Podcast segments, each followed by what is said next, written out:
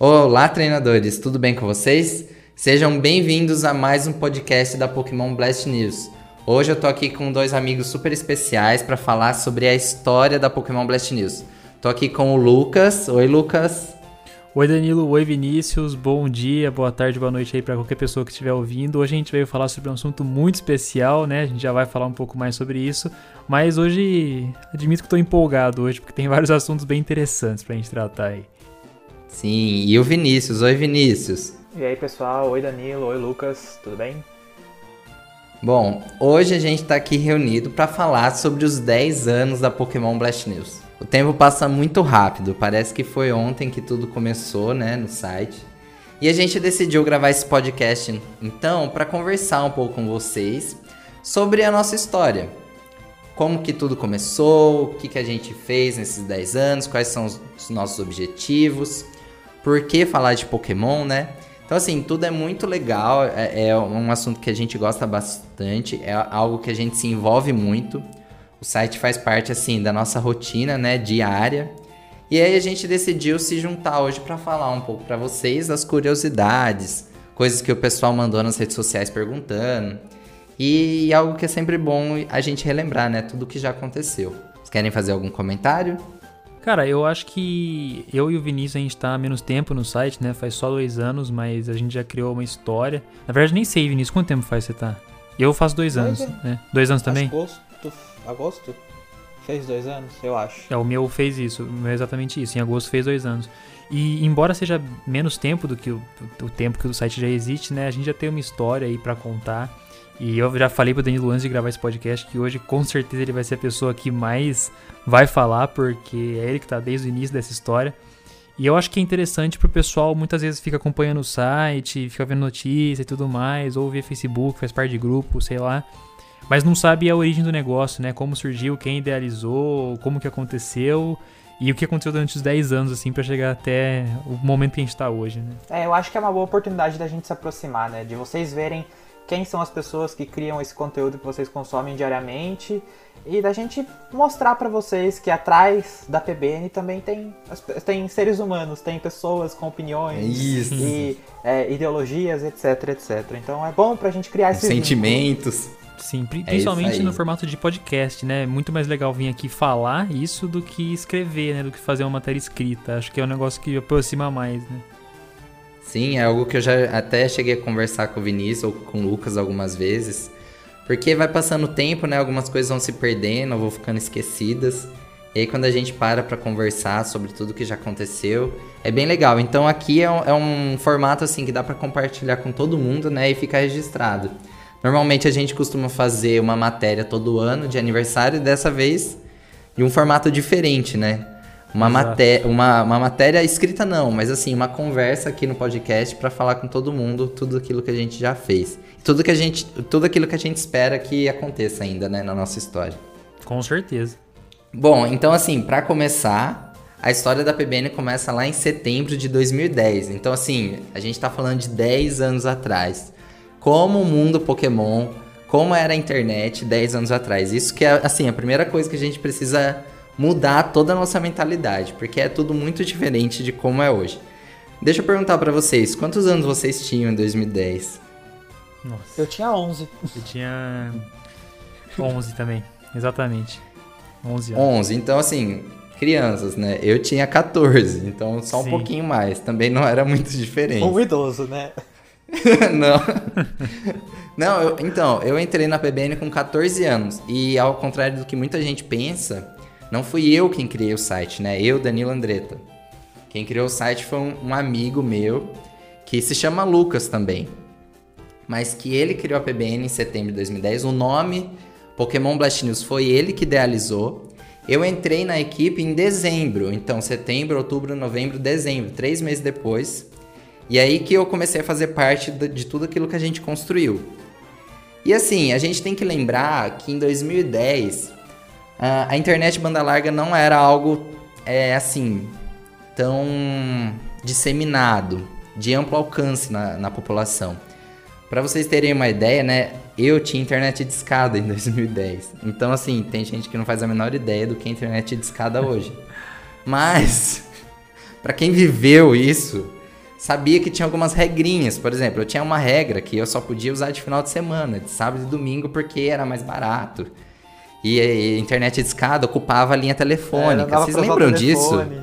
Cara, eu peguei o restinho dessa época, assim, então eu sei do que você tá falando, assim, eu conheço as histórias, mas eu não, eu já tinha, não, não, não tive, né, internet de escada, assim, que eu me lembre, assim, mas eu conheço as histórias e peguei o final dessa época, assim. Eu tive, eu tive a internet de escada que você tinha que ter um software só pra isso, você tinha que abrir um software, você O tinha discador. Que fazer um, é, o discador, e eu lembro que com, sei lá, uns 6, 7 anos eu já entrava é, no MSN pra colocar imagem de Pokémon na foto de perfil, naquela capa que tinha atrás. Então, é nessa vida que eu fui atrás de Pokémon, porque eu tinha que ir nos sites, no Google. Eu nem lembro se existia Google Imagens na época.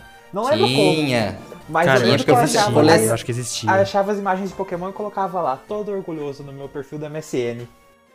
Vinícius do céu. Em 2010, eu fazia coleção de imagens de Pokémon no Google Imagens. Eu ficava pesquisando simplesmente para fazer uma coleção no meu computador de imagens, wallpapers, que também naquela época era o pessoal colocava de pano de fundo. Sim. E assim, o meu primeiro banner de membro na PBN, um, um dos primeiros, eu acho que foi o primeiro ou o segundo, era um quadradinho que a gente colocava no topo de cada post para falar de quem era aquele post. E era uma insígnia da cidade Black, de Blackthorn, em Jotô, da- a insígnia do dragão. E, eu- e aquela, aquela, aquele quadrinho pra mim foi tão especial que eu usava no MSN e eu uso até hoje no login do notebook. Na minha senha, na- no, no meu login da Microsoft, eu tenho essa imagem até hoje, porque ela foi muito marcante pra mim. É, na época de internet de escada, a imagem era um luxo. O vídeo, então, meu Deus Nossa. do céu. Ah, não, é. era uma coisa aí, inimaginável. É, é, é diferente, né? E, e para pra pensar que isso faz só 10 anos, né? Nossa, 10 então. anos. Então, pega, né, a perspectiva, tipo, do que era 2010, o que é hoje, e do que é hoje, do que pode ser daqui 10 anos. Então o negócio é exponencial, né? O tempo passa muito rápido, porque em 2010 a Sim. gente não falava de smartphone. Uhum. A gente nem sabia direito que é tipo, a gente tinha celular, mas sabe, Android, tipo, isso nem existia. A gente não falava em YouTube direito. Canais assim, é, tava extremamente no comecinho. O Facebook também tava É, o Facebook começando. Tava co- bem no começo. Eu lembro O que eu fiz a minha conta em começo. 2011 do Eu Facebook. também. E, a- Sim. Era Orkut. E Orkut naquela época, eu não lembro se foi nessa época ou foi um pouquinho depois que surgiu a possibilidade de você conversar com seus amigos. Isso nem isso tinha, era uma coisa arcaica. Você não tinha a Sim. opção de é, conversar por chat, igual a gente tem hoje em dia. Você tinha que mandar um scrap. Daí a pessoa aceitava ou não o scrap. Então Sim. você tinha que ter cuidado com o que você escrevia no scrap. Era. Nossa, tempo das cavernas pra mim. Como os fãs de Pokémon interagiam em 2010? Por fóruns. Os fóruns de Pokémon eram muito comuns. O fórum da Pokémon Mythology reuniu muita gente nessa, nessa época, até hoje está ativo. O fórum da Poképlus, que era um site muito famoso em 2010. Então a gente interagia e falava sobre o anime e sobre os jogos, enfim, através desses fóruns. É, a PBN não chegou a ter uma página no Orkut. A nossa página no Facebook foi criada em 2013, que era quando as coisas estavam mais consolidadas, já tinham algo mais claro, assim, delineado do que, era uma, do que eram páginas no Facebook, né? Mas assim, em 2010, se você queria saber sobre Pokémon, principalmente no Brasil, a gente tinha muitos blogs e muitos sites. Era algo que eu considero como a era dos blogs, assim, a era de ouro, porque tinha muito blog de Pokémon. Alguns se destacavam, claramente. E assim, eu posso dizer dois que são as minhas inspirações, assim, até hoje. Porque a gente tinha Pokémon Mythology, que era muito forte, e a gente tinha Poképlus. Eram dois sites aqui no Brasil que atraíam muitos fãs, muitos fãs, porque eles conseguiam trazer as informações do Japão, dos Estados Unidos de uma forma rápida e apresentavam pra gente. E tinha ainda um outro site que é a Pokémon Revolution, tinha outros blogs menores que eu lembro, Pokédri. É, o pessoal que talvez acompanha de, de bem da- das antigas talvez até lembre de alguns nomes assim, porque tinham vários blogs de Pokémon pra acompanhar. E no meio disso tudo, surge a PBN, né? Então, assim, era um mais um blog entre muitos outros. Outros blogs muito bem consolidados. Bom, vocês querem fazer algum comentário? Até agora, tudo certo. Só quero ouvir a história, cara. Só quero. É. Falei, hoje você que vai falar muito mais que a gente, nesse, pelo É. menos nesse comecinho, né? Eu quero dar um pontapé na história. Danilo, aonde você conhece, de onde você conhecia o Lucas que começou o site? Você era amigo pessoal físico dele? Ou você encontrou ele em algum fórum, alguma, não sei, alguma comunidade de Orkut ou coisa assim? Tá, uma notícia, é uma pergunta muito legal. Bom, o que, que aconteceu? Nessa época, como eu disse, que eu comecei a descobrir os sites e de final de semana ficava pesquisando só Pokémon, meu final de semana era pesquisar Pokémon, que a internet de escada só me permitia usar de sábado e domingo. E aí eu participava do fórum da Poké Plus. E nessa época, eles estavam procurando novos membros. E eles falaram que eles iam encontrar novos membros para publicar notícias através do fórum deles. Então, assim, tinha uma seção no fórum da Plus que era notícias do mundo Pokémon. Então, as pessoas que tinham interesse tinham que postar notícias lá, que eles não tinham postado no site. E aí, o que, que ia fazer? Eles iam observar quem que estava mais antenado, postando mais rápido, para chamar para fazer parte do site. E como eu já tinha um interesse de me envolver de algum modo, tipo, eu queria estar ali na, na produção de conteúdo de Pokémon, eu comecei a fazer isso. Mas assim, bem simples, como eu disse, no final de semana, ou tipo, ah, no curso de informática que era de quinta-feira, eu entrava na internet e postava lá. Na aula de informática da escola. É tipo assim, onde eu tinha uma Sim. chance de acessar a internet, eu, fazia, eu tentava postar alguma notícia lá. Mas assim, eu não fui chamado pela Poké Plus. Mas foi através desse fórum que eu recebi uma mensagem do Lucas. Perguntando, assim, ele tava falando que ele tinha aberto um site de Pokémon recentemente e viu que eu tava publicando e perguntou se eu queria fazer parte. E tipo assim, eu nem hesitei, sabe? Porque assim, eu nem conhecia, no, tipo, para mim não passou pela cabeça o quão grande a PBN era, quantas visitas tinha, quantos acessos. Eu só queria fazer parte de algo que, que pudesse se tornar maior. E foi aí que eu aceitei. Então, tipo assim, foi através do fórum da Poké Plus. Nossa. E aí, olha, disso, e, né? eu faço então, parte do então site e não sabia disso, cara. Nunca tinha pensar nisso. É, então, foi, foi, foi muito legal. E assim, como vocês estavam falando de como se comunicar, a gente se comunicava pelo MSN, né? Que era a forma como a gente tinha. Assim, tem gente que talvez hoje nem saiba o que, que é isso, né? Porque o MSN foi encerrado, ah, mas MSN, assim. MSN 2012 ele foi descontinuado, assim. Ou foi depois, não lembro, mas não, enfim. Foi depois. Enfim. Foi de... É, mas a gente usava ele, sei lá, até 2011, assim, né? Até nasceu o Facebook. Até, até nasceu o Facebook que tinha um, é. um chat nativo, né? Porque daí Isso. um chat nativo a gente nem usava mais. Pois é, então a gente tinha equipe, mas assim, não, não existia grupo, assim, a gente conversava com cada um, cada abinha aqui no computador era uma conversa com, com um membro e a gente conversava tudo por ali. E ele tinha criado o site na plataforma Blogger, né, que é uma plataforma nativa do Google focada em blogs. Então, assim, muitos sites na época eram feitos em blog, em Blogger, que era o Blogspot, né? E, e a gente embarcou nessa.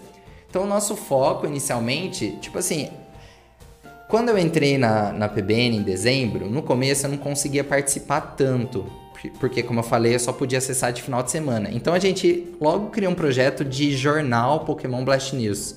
Tipo, eu fazia uma matéria de final de semana fazendo um resumo de tudo que tinha acontecido na semana. E era até um, um site à parte, assim, que a gente criou um templatezinho para ele. E eu participava lá. E aí, logo depois que eu entrei no ensino médio, né, que foi bem na passagem. Eu terminei o ensino fundamental entrei no ensino médio, aí eu consegui internet banda larga, uns meses depois. Aí eu comecei a participar ativamente todos os dias. Aí logo me tornei administrador, assim, para ajudar. Eu e o Lucas a gente coordenava. Tinha o William também, o Juan. Pessoal bem assim, bem do comecinho mesmo. E qual que era o nosso objetivo, né? Tipo, ah, criou mais um site e aí? Nosso objetivo era que a PBN se tornasse o maior site, site de Pokémon do Brasil. Esse era o, o, o nosso foco, assim. Então, assim, um, nossa missão, nossa, nossa missão não, né? Nossa visão era que a PBN se tornasse o maior site de Pokémon do Brasil. E o que, que a gente decidiu fazer para que isso se tornasse possível? Entregar tudo, tudo aquilo que a gente podia para os fãs, né? Então a primeira coisa era as notícias. A gente estabeleceu como foco principal que a gente tinha que ser mais rápido que todo mundo e postar a notícia em primeira mão, com qualidade. Então, sabe aquelas pessoas que ficavam procurando a notícia em tudo quanto é canto? Em site japonês com Google Tradutor, que naquela época nem era tão bom. uns sites em inglês, começar a identificar as fontes de notícias mais interessantes. E assim, é engraçado, porque a gente postava literalmente de tudo, de tudo mesmo. A gente postava um evento que ia acontecer na Tailândia de distribuição de um, sei lá, um PJ. A gente postava, sabe? Então, era, eu, hoje eu olho que é meio paranoico, assim, mas a gente queria garantir é. que a gente postava de tudo. Dez anos pra frente é, é complicado, né, para pensar nessas coisas assim. Na época, talvez tenha sido que deu muito engajamento, mas olhando hoje pro passado, né, é meio mas paranoico. Eu acho, eu acho que assim, mas no, notícia é notícia. Eu acho que até hoje não mudou muito. A, gente, a PBN, não, eu não digo a PBN, mas outros sites, tem sites aí sobre Pokémon que postam notícias que a gente nem vai ter acesso, que a gente nem vai uhum. chegar a encontrar. Então acho que não mudou tanto assim. Acho que os meios para chegar nisso são os mesmos até hoje.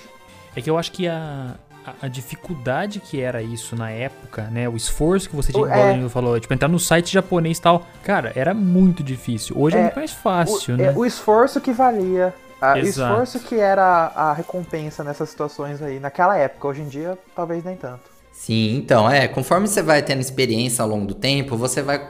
É, o que eu faço hoje, né? Você começa a priorizar o tipo de conteúdo que seu leitor gosta mais, né?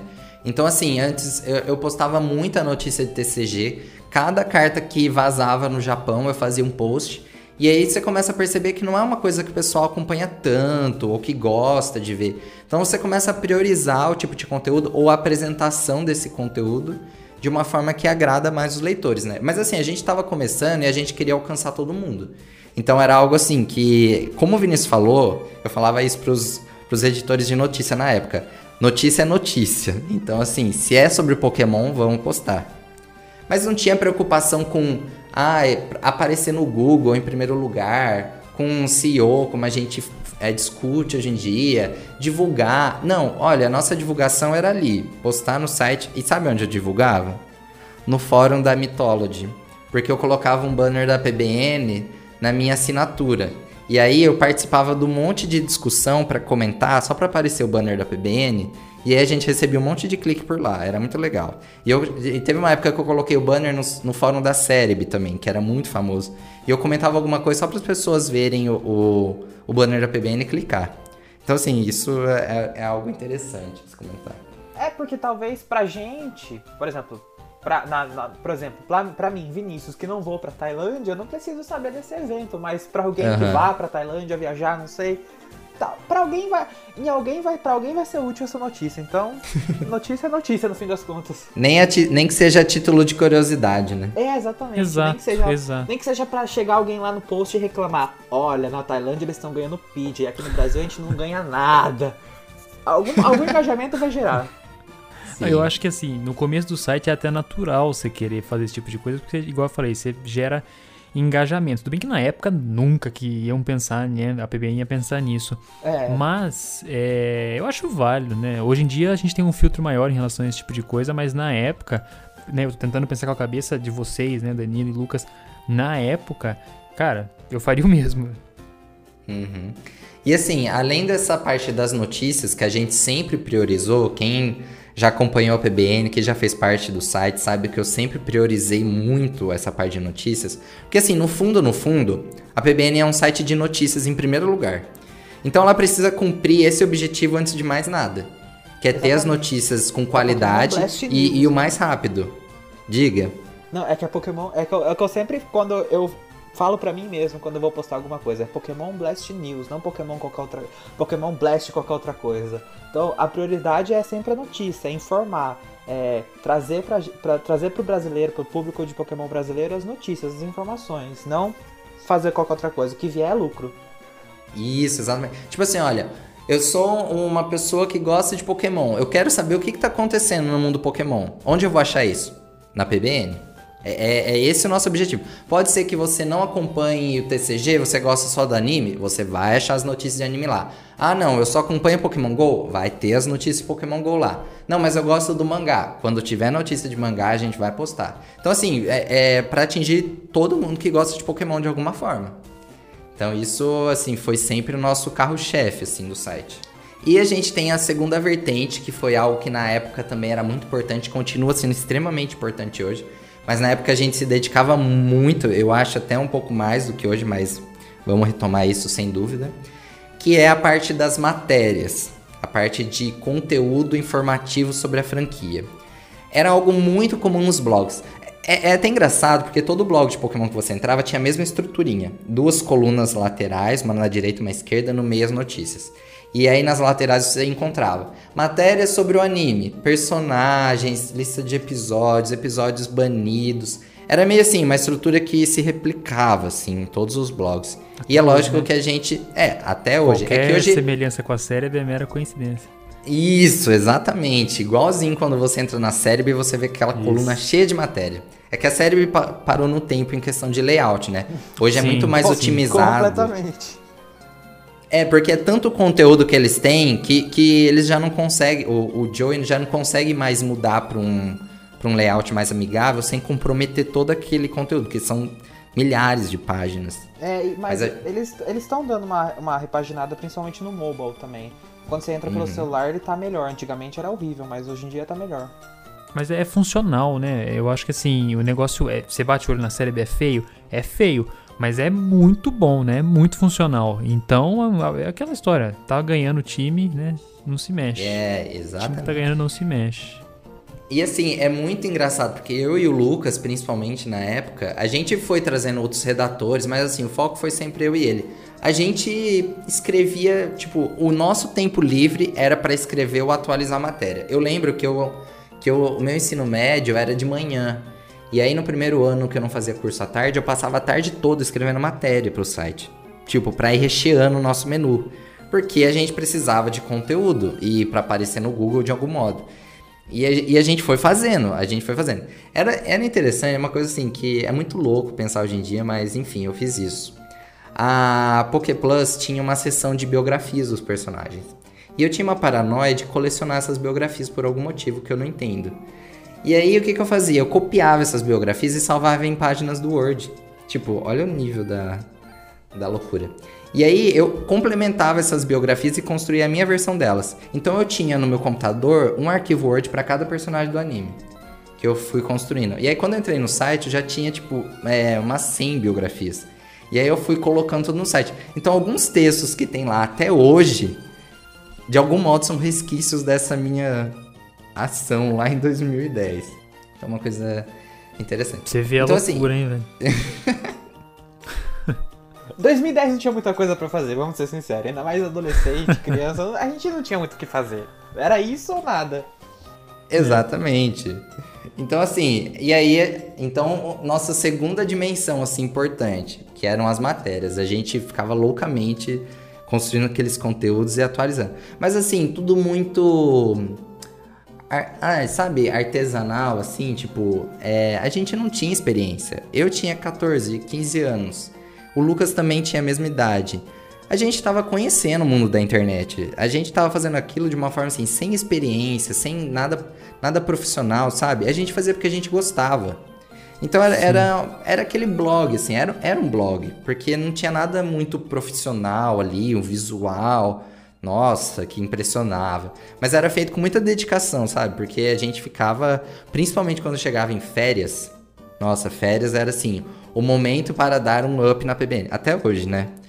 O. Lucas sabe, Sim, o Vinícius também. Até hoje, até hoje. Mas as férias foi sempre aquele momento assim, olha, agora eu vou me dedicar integralmente. E a gente tinha uma terceira vertente, que era assim, talvez que tomou maior, maior proporção na história do site, que eram os downloads, né? E que perguntam até hoje. Até hoje a gente recebe Perguntam mensagem, mesmo. A mensagem falando, cadê os downloads? Cadê onde eu baixo tal coisa? Daí a gente tem que responder, né? Pois é. é. Em 2010, principalmente, não existia streaming, não existia Netflix, não existia. Imagina, não tinha internet uma... pra isso. Pois é, não, não existia acesso facilitado. Tipo, eu usava uma internet de 2, 3 megas. Então, assim, era era uma coisa assim, o pessoal gostava muito de baixar os episódios. Até hoje isso acontece, né? Mas assim, eu sinto que antigamente era mais ainda, porque era mais difícil encontrar isso. Então, a gente falou assim: bom, a gente precisa disponibilizar isso. E naquela época não tinha nem formato muito bem definido. Eu lembro que a gente oferecia os episódios em formato AVI, em formato RMVB, em formato MP4 e em formato MKV. Cada temporada, cada episódio em quatro formatos diferentes. Porque cada um baixava de acordo com a internet que tinha, né? Então quem tinha a internet melhor baixava o arquivo mais pesado, quem não tinha baixava o arquivo mais leve. E aí a gente começou a oferecer de tudo: episódio, os filmes especiais, as revistas Pokémon Club, que até hoje me procuram pedindo essas revistas, manuais de jogos, os mangás. Os mangás foi, foram um carro forte da PBN no começo, porque a gente tinha um membro que era o Caio, nem sei onde tá mais hoje, mas assim, o Caio ele traduzia o mangá, porque a gente tinha o mangá Pokémon Adventures traduzido até Jotô mais ou menos, comecinho de Hoenn. E aí a gente disponibilizou esses e ele começou a traduzir o mangá, os episódios de Hoenn. Então cada semana ele lançava um episódio. E na época era algo que era algo muito legal, porque não tinha isso em nenhum lugar, a gente estava fazendo ali em primeira mão. Então algo muito interessante também. Teve uma época que eu eu traduzi o mangá, eu baixei o Photoshop, fui aprender como editar aquelas páginas. E eu lançava Pokémon Black and White todo domingo, eu fazia isso para lançar no site. Então, assim, eu fazia de tudo. Eu mexia com download, eu convertia episódio, eu separava esses arquivos. E era muito comum na época oferecer isso tudo em Mediafire ou for share. Tinha a época do Mega Upload, não sei se vocês lembram, que depois caiu Lembro, tudo. Depois caiu, né? E, depois, e, na verdade o Mega Upload é o mesmo do, do Mega, né? O cara caiu, isso. criou outro site. Nossa, e outras coisas que eram muito, mas muito procuradas. Os emuladores e os jogos, os né? emuladores. Nossa, para Game Boy, Game Boy Advance, Nintendo DS, isso. É, e aí a gente oferecia a ROM do jogo em português, que era traduzido por fã. A gente oferecia em, em espanhol, em inglês, em japonês. A gente tinha uma página de hack room que tinha dezenas de hack room para download. A gente tinha fonte para Word de Pokémon. Olha, vocês não têm ideia. A gente tinha muito conteúdo para download. Muita coisa. Era, era assim, muito legal. Mas aí, qual que era o grande problema dos downloads? Esses sites, eles ficavam assim, é, direto a gente recebia strike, né? Hoje o pessoal entende, conhece por strike. Por infringir direitos autorais. Óbvio, né? Óbvio. A gente infringia muito direitos autorais. E aí o que acontecia? Toda vez que a nossa conta recebia 3, 4, 5 strike, a conta era fechada. Então, assim, algumas vezes no site a gente tinha um rombo gigantesco, porque de uma hora para outra a gente perdia todo o conteúdo para download, todo, tipo, a gente ia de tudo para zero. E era muito difícil, porque a gente tinha que reupar tudo de novo, e era muito conteúdo. Então, assim, era, era como se a gente tivesse contra a corrente, a gente upava tudo, organizava, trocava todos os links das páginas do site, passava um tempo, nossa conta caía. E, e era uma briga, assim. Eu não sei se vocês tinham um hábito de baixar essas coisas para download, mas assim, era muito difícil manter isso ativo. Eu tinha. Inclusive, o primeiro Pokémon que eu joguei foi Emerald, que foi em emulador. É, eu tinha um hábito e eu tenho o um computador que tá salvo todos esses arquivos até hoje, tá em cima do meu guarda-roupa. Todo o computador recheado de coisas de Pokémon. Recheado. Tem. Acho que metade do HD dele é só de Pokémon. É porque eu tinha é, esse, eu era daqueles eu tinha que esse medo mesmo. Também, e se um dia acaba? E se um dia sei lá, para tudo. Exato. E daí eu tinha medo de perder. Então eu deixava sempre muito bem salvo. É, eu, eu era daqueles que baixava tudo. Danilo sabe, né, Danilo? Uhum. Eu era daquilo, daqueles que baixava tudo, tudo que eu podia, justamente por causa disso que o Vinícius falou. É, vai que um dia acaba e eu não tenho mais acesso. Então eu vou deixar salvo aqui, porque se um dia acabar no site, eu tenho um arquivo comigo. E o arquivo comigo não vai sumir, né? Menos que dê uma pane gigantesca ou um incêndio. Então eu era desse, cara. Eu, eu baixava muita coisa, muita, muita coisa, tipo de 2014, assim. Não necessariamente na PBN, né? Mas de 2014 a 2000 e, sei lá. Bastante. Bastante tempo, 4, 5 anos aí. 13 a 18, sei lá.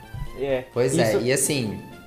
Pode falar, Denis. Diga, Vinícius, diga, Não, diga. Eu ia falar que isso me desenvolveu uma síndrome de acumulador, porque até hoje, cada postagem que eu faço na, no, no, na página do Facebook e no Instagram, todas as imagens eu tenho salvo no meu computador ah. e no meu backup do Google Drive. Então tudo, meu tudo Deus. até hoje que eu já postei, eu tenho guardado. Não tem por algum motivo? Não. Se eu perder vai fazer alguma diferença? não. Mas tá guardado, né? Vamos prevenir. Prevenir uma coisa que não tenho que prevenir.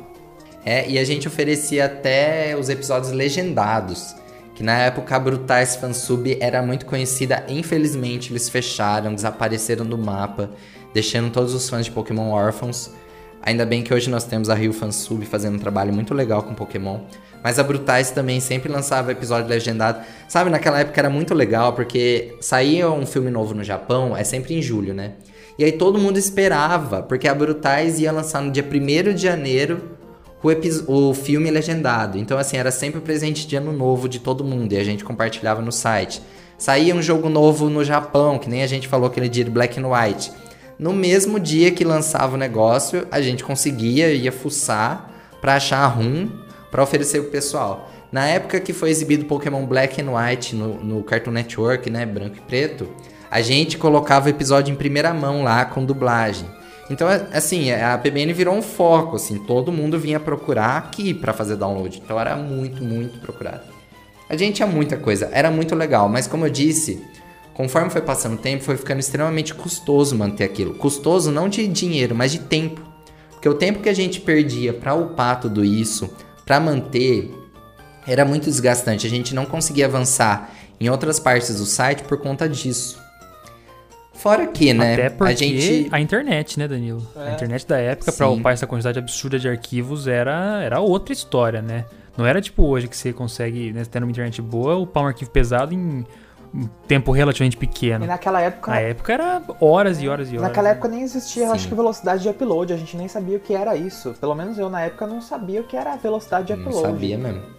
Então, assim, devia levar horas e horas pra fazer um upload. Olha, era uma tristeza. Vocês pensam, você abrir um e-mail e falar, sua conta foi fechada, você lembrar de tudo que tem lá. Ah, ah, tipo assim, era péssimo. E aí a gente tem um outro ponto, né? Que a gente, de certo modo, a gente infringia leis, a gente infringia direitos autorais. Então, assim, como a gente ia atrair atenção da Nintendo, da Pokémon Company, o que quer que seja, de qualquer empresa, para apoiar nosso trabalho ou fazer algo mais próximo se a gente mantém algumas coisas que são extremamente contra a lei, piratas. Então a gente recebeu um e-mail, né? O, acho que o Lucas lembra disso. É, de um amigo que Eu eu tenho lembro. hoje. Eu lembro. Então, que a gente já até conversou sobre isso. E Sim. ele falou pra mim: olha, eu não posso apoiar seu site.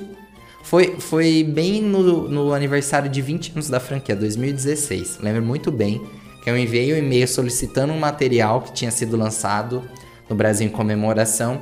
E ele falou: olha, eu não posso apoiar seu site porque você tem um material que é pirata. E, eu, e aquilo lá deu um, um, sabe, uma mu- clique, né? mudança, assim, na minha, é um clique na minha mente. Eu falei, putz, se eu quero crescer e se a PBN pode chegar mais além, a gente não vai poder continuar nisso. E aí foi naquele dia que eu decidi com a equipe que a gente ia encerrar essa parte de downloads. E foi tipo assim, uma sessão do site muito importante que trazia muito tráfego. Era tipo assim, a página de download de episódios era o que mais tinha acesso no site. Então foi uma decisão muito difícil, porque eu decidi deixar de lado uma boa parte do acesso de visitas do site para poder investir em outras coisas. Então foi uma decisão muito importante da nossa história, mas que aí já fazem já vai fazer cinco anos que a gente não tem mais material para download. E o pessoal continua procurando, né? Sempre perguntam. Eu, eu não tava no site 2016, né? Eu entrei depois. Mas você já me contou essa história, né? Eu, já. inclusive foi na BGS que a gente conversou sobre isso, 2018. Uhum. E, mas eu acho que é o ciclo natural do. Assim, é igual você falou, se a gente não tivesse tomado essa decisão, se você não tivesse tomado essa decisão na época, a gente não teria tido várias outras oportunidades que a gente teve no futuro com relação à Nintendo, por uma questão, acho que, de profissionalismo. Né, de tipo ter que tomar a decisão de só trabalhar com conteúdos originais, não piratear o negócio, pra ter a oportunidade de não, não tomar mais strike e perder possíveis oportunidades. Né? É, E no fim das contas é até mais bonito a gente trabalhar, entre aspas, na legalidade, né? Porque pirataria, queira ou não, gente, é errado, né? Queira ou não, Então, é, É, exatamente. tem uma grande discussão sobre isso, acesso à cultura etc, etc, etc, que não vem ao caso agora. Queira ou não, é errado. A gente não pode culpar a empresa de estar reclamando, re- reclamando seus direitos so- sobre a propriedade intelectual dela, né? É uma coisa que não tem discussão. É, é, é. A- a- É, Eu, eu ia falar outra coisa, mas eu, não, não, não cabe agora. É, então, tipo, ah, a Nintendo é má porque a Nintendo tá fechando os sites de rum e não sei o que, etc, etc. Mas, gente, é, é, o, é o trabalho deles. É o mesmo jeito que alguém postar a nossa matéria da PBN, a, a, a nossa, a nosso conteúdo da PBN em outro site e a gente é, e a gente reclamar. É nosso serviço que está sendo utilizado, né? Então, no fim das contas, é, foi a decisão certa a ser tomada. É, eu lembro que na época eu até falei com a equipe, olha, as fontes que eu uso para notícia do site, se eu entro na Cerebel, eu vou achar alguma coisa para download lá? Não. Se eu entro na Pokebit, eu vou achar alguma coisa para download lá? Não. Se eu entrar em qualquer site que eu uso como fonte principal, eu vou achar alguma coisa? Não. Então tem alguma coisa aí errada, né? E, e, assim, na verdade, eu respeito, a gente sabe que hoje no Brasil a Pokémotin é o expoente, assim. Eu, eu, acho que vocês acessam de algum modo, eu Com sempre certeza. acesso também. Por isso que eu falei antes lá que, no, embora ok, tenha um caráter profissional em não ter mais né, esse tipo de conteúdo no BBN, mas tem que ter alguém que faça isso porque é o conteúdo que a gente acessa. Era isso que eu ia falar aquela hora que o Vinho estava falando, que assim, uhum. é ok, né? Lógico, tem o lado da pirataria, que é errado e tal e tal, mas ao mesmo tempo é visibilidade do produto deles, ok, de uma forma né, eticamente errada, beleza, mas é acesso a conteúdo, né? Então, uhum. hoje, igual você falou, a Pokémon faz um trabalho brilhante e a gente Nossa, acessa, né? Impecável. É, cada um tem o seu foco, né? Sim. E aí a gente decidiu que a partir daquele momento não seria mais o foco da PBN e, enfim, a gente até, enfim, acabou naquele momento o, o conteúdo para download. Mas de todo modo, a gente continuou focando assim com muita dedicação às notícias, as matérias foi algo que a gente nunca deixou de lado.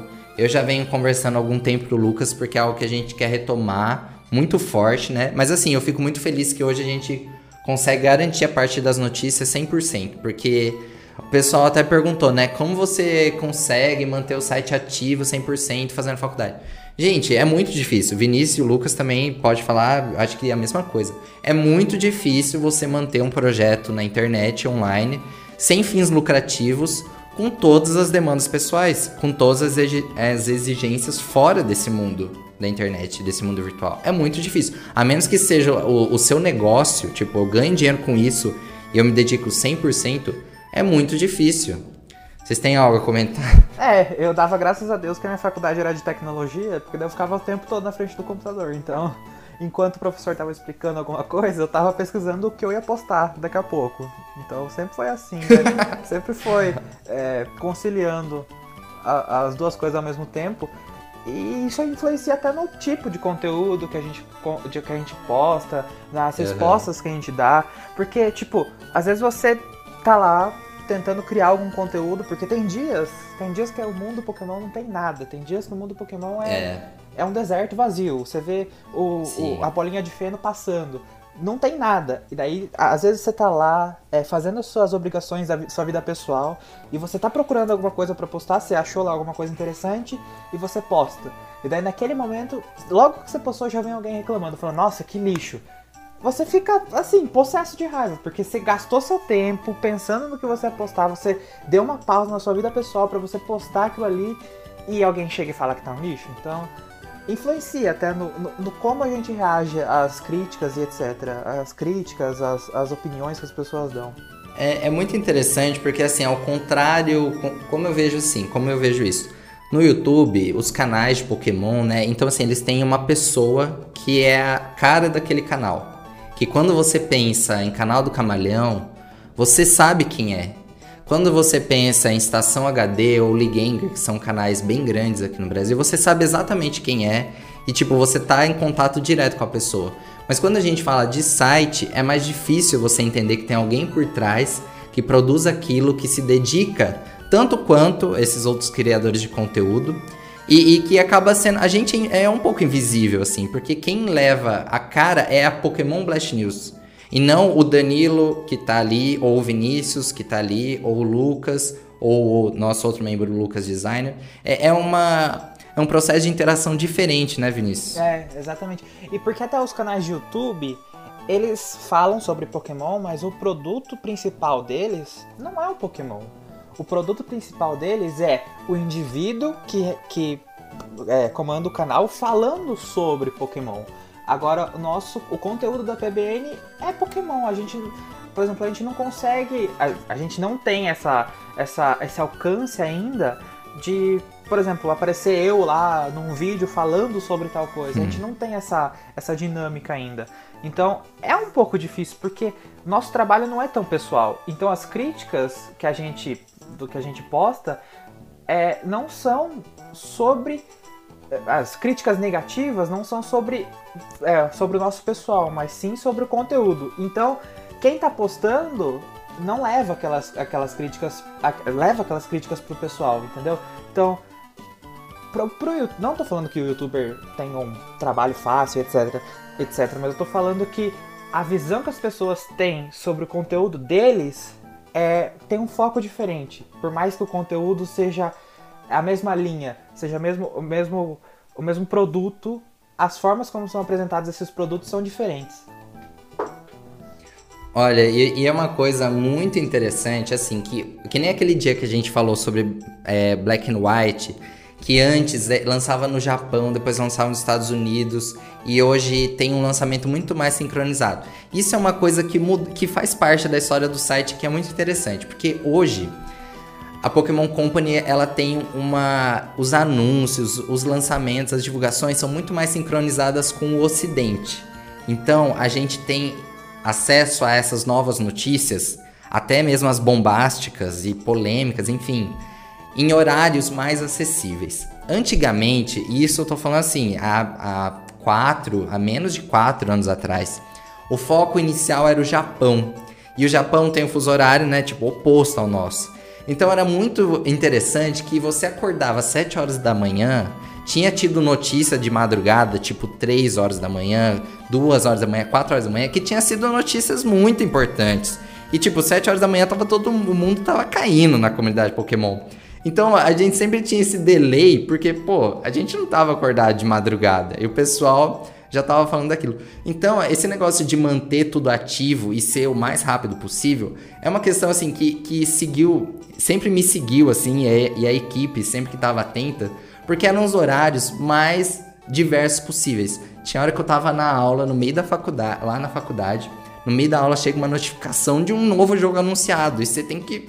E você não tem o que fazer. Eu lembro que os iniciais de, de Alola, eu postei a notícia no site dos iniciais de Alola, também as primeiras notícias Pokémon GO no meio da aula, que eu tava na faculdade, no computador, e tinha saído e eu não podia ficar esperando. E, tipo, foi lá mesmo, no meio da aula, eu escrevendo pra conseguir entregar esse conteúdo o mais rápido possível. É, eu acho que a gente tem esse delay ainda com o anime. Porque eu lembro que quando, spoiler, o Ash ganhou a Liga de Alola, eu tava viajando, eu tava num lugar que não funcionava a internet, era só internet 3G.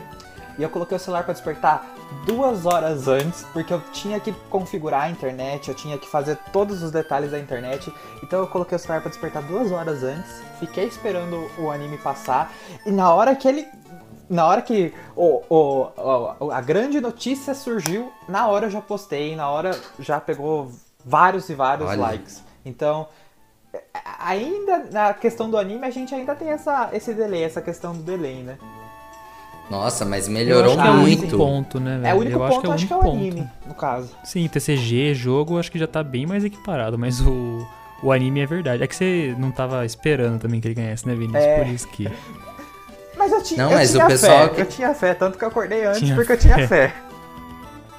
Olha, o pessoal da antiga que ficava esperando todo dia 15 na semana do dia 10 ao dia 15, ficava todo dia esperando sair e vazar as revistas da Corocoro. As scans da revista Corocoro. Porque essa revista era que trazia as principais novidades do mundo Pokémon.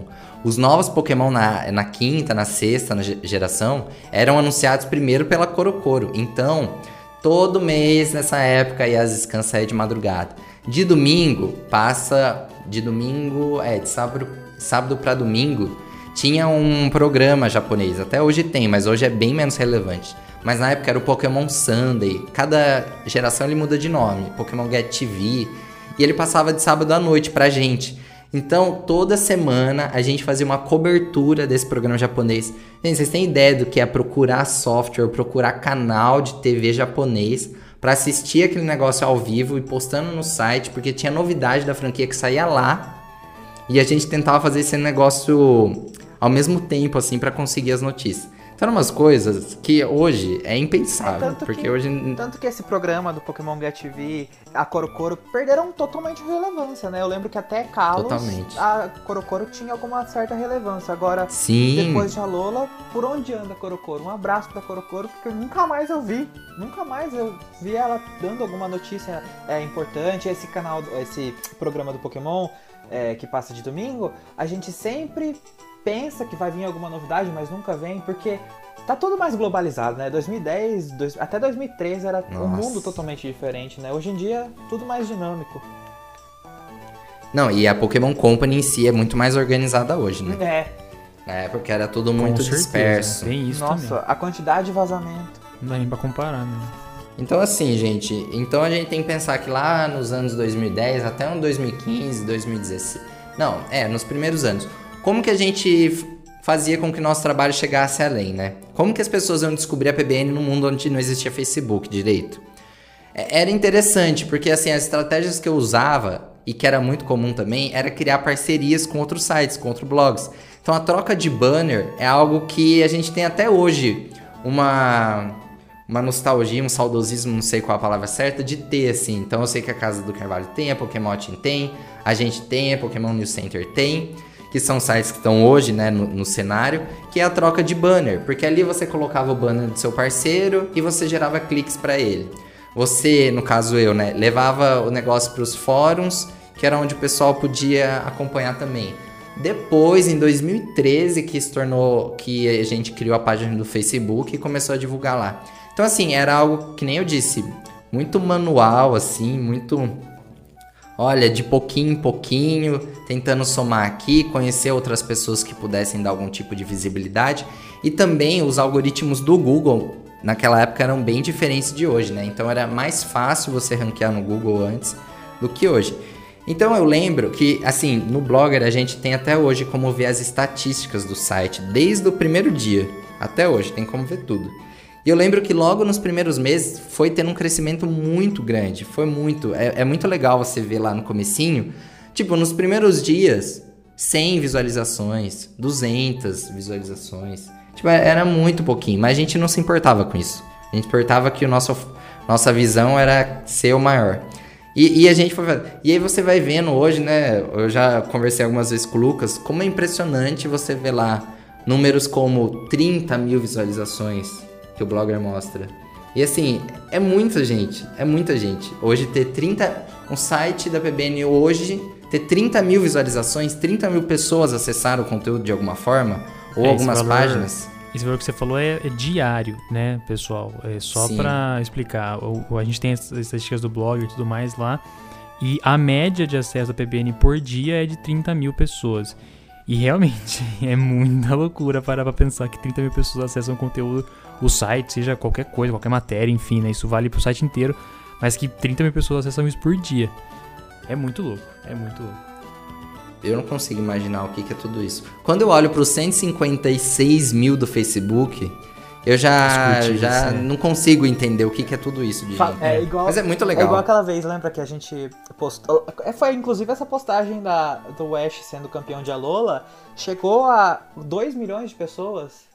Não foi? Uma coisa assim? Não, pois é. Nossa, ao alcance de 2 milhões de pessoas, acho que nunca na minha vida inteira. Mesmo se eu tiver 30 vidas, eu não vou conhecer 2 milhões de pessoas. Eu não sei nem, eu não uh -huh. sei nem mensurar isso. Não sei nem quanto, quanto é 2 milhões de pessoas. Nossa, é muito louco. Tem alguns vídeos, né, que eu fico acompanhando os vídeos que a gente posta no Facebook, as estatísticas. Tem vídeo que dá mais de um milhão de alcance. E eu fico, como, meu Deus? Bem na minha cidade. Passou isso por um milhão de pessoas.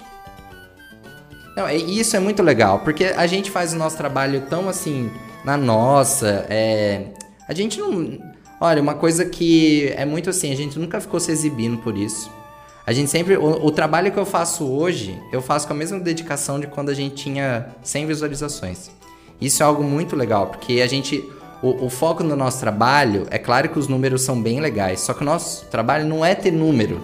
Não é ter tipo assim, olha, eu quero eu acho que ele já deixou um pouco de ser aquilo assim, ó, quero ser o número um, o maior de todos. Mas assim, eu vou fazer o melhor que eu puder e entregar aquilo que eu, que eu posso. Não sei se vocês percebem isso. É, eu acho que a, a minha visão, a minha visão hoje em dia, é, postando pro site, etc., postando na página, etc., não é ser o melhor. É eu chegar na casa da minha tia e ver meu primo falando: Meu Deus, foi você que postou aquilo? E eu falar: Foi, fui eu mesmo. É, sabe? É, é, esse, é esse o prestígio que eu quero. Não o prestígio de números. Obviamente, os números são uhum. importantes, mas é o prestígio de saber que eu tô fazendo uma coisa que tá tendo reconhecimento. Que as pessoas que eu conheço vão ver isso e vão falar: Olha, que legal, você administra isso. Nossa, bacana, sabe? Cara, é lógico que os números são importantes, só que eu acho que a minha visão também hoje é de que a gente faz isso mais por hobby do que por qualquer outro motivo. Até porque, igual você falou, né, Danilo, o site é totalmente sem fins lucrativos, então a gente não ganha para fazer isso. E a gente não vive fosse... disso. Exato, não é? Não, é, eu ia falar no é nosso trabalho, mas eu considero como uma forma de uhum. trabalho. Mas, independente disso, a gente não recebe. Então, se a gente estivesse fazendo isso para ganhar dinheiro e para aumentar a visualização e tudo mais, a gente já teria parado há muito tempo, né? É, óbvio que os meus são importantes, são legais, é legal ter visibilidade e tudo mais, mas esse não é o foco principal, né? Os 30 mil pessoas que estão lá visualizando o site todo dia é legal, cara, é maravilhoso, sensacional, tomara que aumente. Mas é aquilo que você falou, independente da quantidade de pessoas que entrarem lá, a qualidade do conteúdo tem que ser o mesmo. É, inclusive, tipo, quando você vê aquele administrador da página do Facebook defendendo Pokémon Sword and Shield, não é porque ele tá ganhando dinheiro da Nintendo, é porque ele gosta mesmo. não, é, não adianta você falar, ah, eles estão. A PBN defende o jogo porque eles estão recebendo dinheiro da, da Pokémon Company. Não, é porque tem um fã maluco por trás. Nossa, isso, isso é verdade, né? Que você fala assim, o que que mantém a gente todo dia fazendo isso? E assim, né, procurando novas formas. Igual antes da gente começar esse podcast, a gente tava lá conversando sobre outras possibilidades. É porque a gente gosta de Pokémon. No fundo, é, é o que atrai a gente e mantém a gente unido, né? É o nosso gosto pela franquia, nosso sentimento que a gente tem, o afeto ou, ou outros sentimentos, mas assim, que, que nos deixam felizes, né? De de estar tá em contato com Pokémon e de poder compartilhar com as pessoas aquilo que a gente sabe, aquilo que a gente conhece. E isso é o mais legal de tudo. E eu acho assim que uma coisa que muda também, quando a gente olha assim o cenário antes e o cenário hoje, eu lembro que antigamente tinha assim sites rivais, sabe, que que disputavam, mas a gente nunca entrou nesse tipo de coisa. Mas hoje a gente olha, a gente tem um cenário assim, principalmente no Brasil, onde a gente tem a Pokémotin, a Casa do Carvalho, o Pokémon New Center e a PBN como grandes sites de Pokémon a vida de treinador no Twitter, no Facebook, mas assim, os quatro sites assim que hoje postam conteúdo sobre isso. A gente é amigo, a gente interage no Twitter sempre, no Facebook, no, nos grupos. Então é legal que tem essa aproximação, tem um contato que todo mundo é amigo ali, se ajuda, interage de alguma forma. Então isso também eu acho muito legal, muito legal. Que a gente para de pensar nessa, nessa criação de conteúdo como ilhas, né? Tipo, olha, a PBN tá aqui numa redoma, ninguém tem acesso, ninguém tem contato, ou outro site tá ali, ou o canal do Facebook, do, do YouTube, apesar que eu acho que deveria ter mais aproximação, mas ainda não tem. Mas eu acho muito legal esse contato que os sites têm hoje. É algo que, na verdade, eu nunca vi né, nesse, nesses 10 anos e que hoje é muito mais legal. É uma comunidade, de fato. Sim. E aí eu acho que a gente tem que lembrar também das ações com as empresas, né? Como o Lucas falou, depois daquele momento que a gente parou com os downloads, a gente pôde realizar algumas ações com, com, algumas empresas assim que atuam com Pokémon e que foi muito legal. Eu guardo com carinho também, porque vocês sabem como a gente faz tudo é, por amor, sem fins lucrativos. Quando a gente tem a, a possibilidade de realizar algo com alguma empresa, ou que a gente tem um reconhecimento, isso é muito legal, porque mostra também que tem alguém lá de cima, né, grandes empresas que estão olhando o nosso trabalho de alguma forma e que atestam a qualidade ou que gostam do conteúdo. Então eu queria rapidamente, né, que a gente já está aí quase uma hora falando, falar de algumas empresas e o que, que a gente fez, porque isso faz parte da nossa história. Eu lembro que quando a gente comemorou os 20 anos de Pokémon no Brasil, no, mundo, lá em 2016, a gente, a editora online lançou vários produtos aqui. Era livro de colorir, livro de personagens. Não sei se vocês lembram disso. Vocês lembram? Eu não lembro. Eu lembro bem vagamente, cara. Bem vagamente mesmo, assim. De algumas coisas que foram lançadas. era Pokémon XY na época. Mas eu nem me Então teve várias coisinhas. Teve livro de jogos. E aí eu lembro que na época eu falei assim: ah, vou arriscar. Mandei um e-mail pra eles de um produto, que, um e-mail que eu achei num dos produtos. Falei, né, que a gente tinha um site, tudo que eles. Se eles não tinham a intenção de fazer alguma ação. E aí é, foi bem legal, porque eles mandaram um monte de produto pra gente. Foi a primeira vez que eu fui gravar vídeo para o YouTube. Enquanto na época já tinha alguns canais consolidados, a gente não teve o YouTube como foco é, na nossa história, mas assim, foi a primeira vez que eu falei, vamos fazer um vídeo de unboxing. Esse vídeo está no nosso canal há muitos anos e tipo, extremamente simples. Mas enfim, abrimos o produto. Eu lembro que naquela época ela mandou vários pra gente. A gente fez sorteio na página. É, a editora online lançou, é, mandou vários que depois eu até mandei pra equipe, assim, de presente de Natal. Foi uma coisa assim que, que eu falei, gente, o que eu vou fazer com tudo isso? Aí eu dividi com o pessoal. Então foi bem legal. Essa foi uma, uma, uma das ações. Com a Panini, a gente chegou também a sortear Pokémon Black and White, que não sei se vocês sabem, mas a Panini é a empresa responsável pelo mangá de Pokémon no Brasil. E aí eles começaram por Black and White, né? Ao invés de começar por Pokémon Red, que eles lançaram depois, eles começaram com Black and White. E na época também, eles sor- sortearam com a gente um kit com os volumes que tinham sido lançados até o momento. Então também eu achei legal porque foi um reconhecimento deles. E aí a gente tem a Copag como uma grande parceira, assim, né? Apesar deles estarem. Eles sempre estiveram em contato com a gente. Isso é muito legal. A Copag tá, tá junto com a PBN há muitos anos. E tudo começou que a gente. Toda vez que lançar uma nova coleção no Brasil, a cada três meses, a Copag oferecia uma box para sorteio. Então, a cada três meses a gente tinha sorteio na página de box de Pokémon, TCG.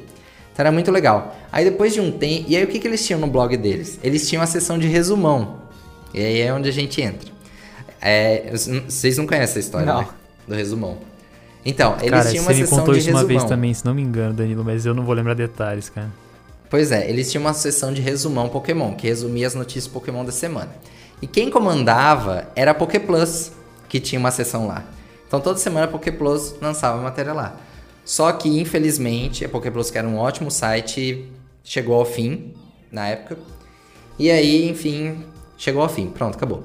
Aí eu fiquei ob- observando que eles tinham parado, entrei em contato falei, então, vocês não têm intenção, interesse da gente continuar? E foi aí que a PBN entrou junto com a Copag, fazendo um resumão. Eu fiz um bom tempo, depois o Daniel fez também. E aí a gente tá junto até hoje, né? Toda semana, toda segunda-feira tem uma matéria nova no, no blog da Copag Pokémon, com um resumão Pokémon da semana. Que hoje. Ah, não, na época era uma vez por mês, eu acho, alguma coisa assim. Mas hoje é semanal e eu que escrevo lá. Então, assim, a Copag sempre esteve junto com a PBN. E isso foi muito legal. Eu acho que a Copag, o ano que vem, vai fazer 10 anos que tá no Brasil também com Pokémon. Eu acho que eles começaram com Diamante Pérola lá por 2001, acho que foi 2011. Então, bem legal também. E a gente teve mais recentemente, aí o Lucas pode falar comigo também, algumas ações com a Nintendo, né?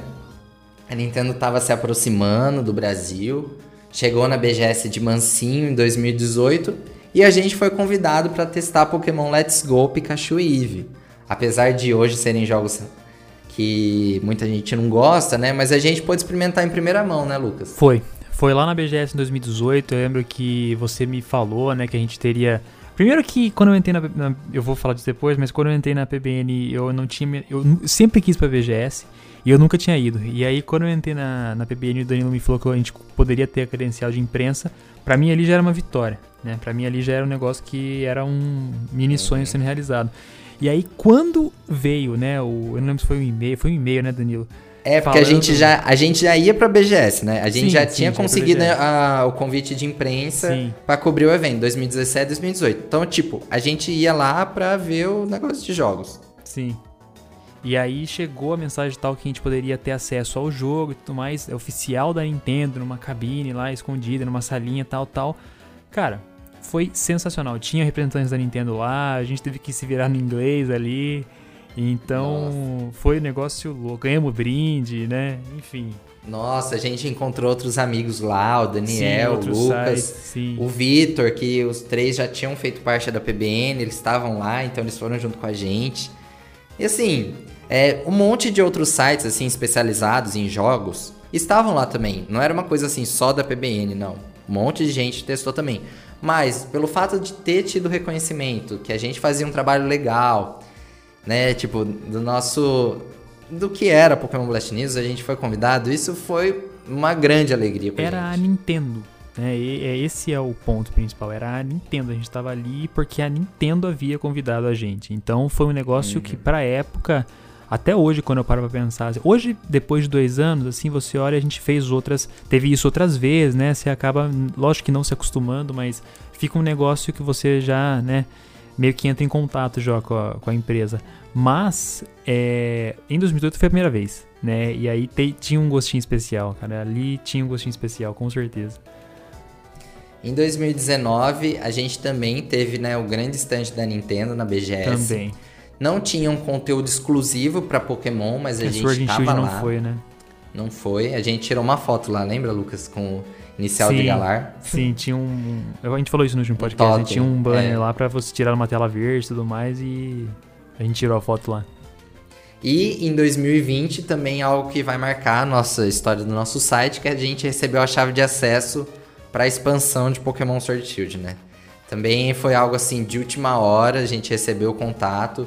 Outros sites especializados em jogos também recebeu, mas novamente a gente, por estar trabalhando com Pokémon, teve esse reconhecimento e, e também foi muito legal. A gente jogou a primeira parte em junho, estamos esperando a segunda parte de Count Run- Tundra em novembro, que até agora não tem mais informação. Né, Vinícius? Como você falou que às vezes tem o feninho passando. É, né? não tem Tipo, nada. Ninguém, ninguém fala, ninguém mais fala sobre o resto da expansão. Pois é, mas é algo muito legal e a gente espera que isso se expanda, né? Que a gente possa fazer com outras empresas, que a gente possa ter essas parcerias. Mais recentemente, a gente também teve a parceria, construindo a parceria com a Bazar Geek, né? Uma loja que vende produtos de Pokémon TCG, outros produtos do mundo geek. Também apoiando o nosso trabalho, com um cupom de desconto lá PBN para ganhar 5% nos produtos do site. Então, assim, essas coisas são muito legais, porque, de novo, a gente não fica ilhado, né? A gente não fica sozinho. A gente tem empresas e a gente vai fazendo amigos com tudo isso. E é legal. Tanto que a BGS do ano passado foi muito interessante, porque a gente pôde conhecer o pessoal dos outros sites, né? Conheci lá o Bruno, da Casa do Carvalho. Eu e o Lucas, a gente tava lá, conheceu o Bruno, da, da Casa do Carvalho. A gente conheceu o Gui, da New Center, o Rodrigo, da Pokémot. Então, assim, foi a primeira vez, quando eu, em 2018, quando eu conheci o Vitor, o Lucas. Então, é nesses eventos que a gente conheceu os outros membros do site, né? Porque a gente só se conhecia pela internet. Sim, então, isso é também um ponto importante, né? É, ao contrário do que muita gente pensa, a gente não se conhece, nós não somos, é, tipo, amigos que fizeram um site, nós somos pessoas que tinham um site e viramos amigos, né? Uhum. O ponto é o contrário. Então, diferente, por, assim, a única exceção é eu e o Danilo, né? A gente se conhece pessoalmente porque a gente fazia a mesma faculdade. Mas eu, por exemplo, pessoal, não conheço o Vinícius É, ao vivo. pessoalmente. Nem Nunca eu. vi o Vinícius ao vivo na minha vida. Entendeu? Então isso é muito louco, né? Trabalhar junto, fazer o site e tal, criar conteúdo sem nunca ter visto a pessoa na vida e a gente não sabe quando a gente vai se ver, né? E olha que a gente nem mora tão longe, né? Mas a gente não se vê. Não, né? pois é. nem moramos tão longe, né? Então, é- é- mas a gente vai se conhecendo, Vinícius. Ano que vem, BGS, você vai junto com Se, nós. coro- Não, BGS corona ano não que vem, matado com todo certeza. mundo, né? Por favor. Não, e assim, eu acho que outra coisa que a gente precisa falar da história antes de seguir adiante é que eu falei que eu comecei com o Lucas, né? A gente fez muitas coisas durante esse tempo, muitos projetos, mas chegou um momento que já não tava mais junto assim e a gente acabou separando, assim, dividindo. E aí o Lucas, que já não tava mais tão envolvido com a franquia Pokémon, ele acabou saindo do site e eu assumi o site assim como o principal administrador. Antes era sempre nós dois, mas depois que ele saiu, isso foi em 2015. Aí depois de 2015 eu continuei no site. E pra mim, assim, uma das coisas mais importantes da minha vida hoje. É tudo que, aquilo que a gente faz na PBN. Então isso é algo importante também da nossa história. Bom, e aí agora a gente tá avançando bem, mas eu queria, né, falar também sobre a nossa equipe, né, os membros da equipe. Algo que é muito importante pra mim na história da PBN, porque eu não consigo mais listar todas as pessoas que passaram pelo site, porque foi muita gente.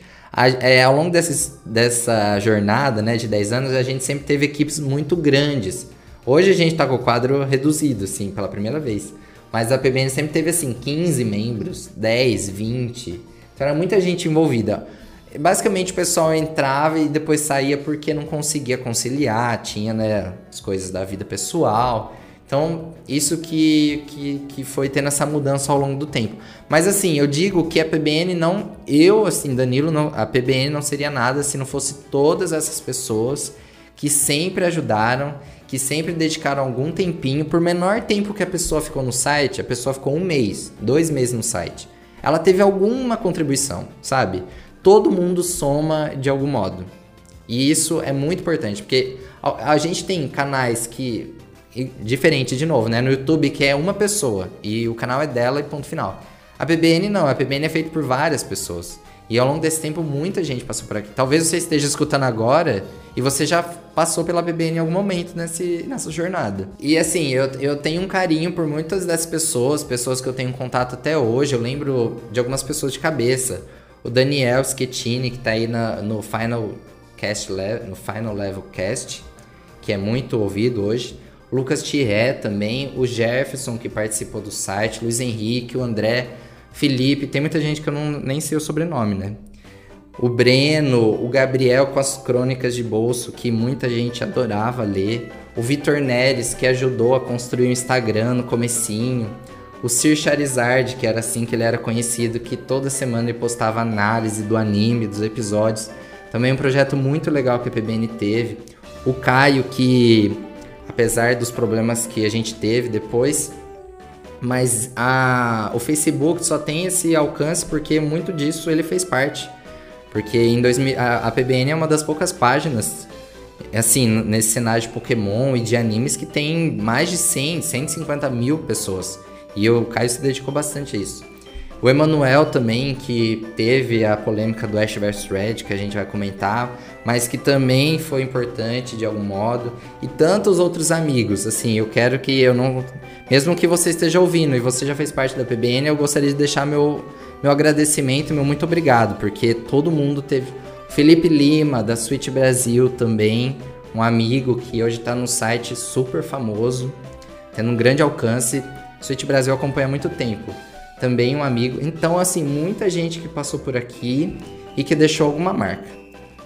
O Will, que hoje não está aqui com a gente falando no podcast, mas que está fazendo o projeto da, da, das artes do, com o grupo lá da Casa do Esmirgo no Facebook. O Will já participou da PBN em vários momentos, né? Também já fez muitas matérias lá.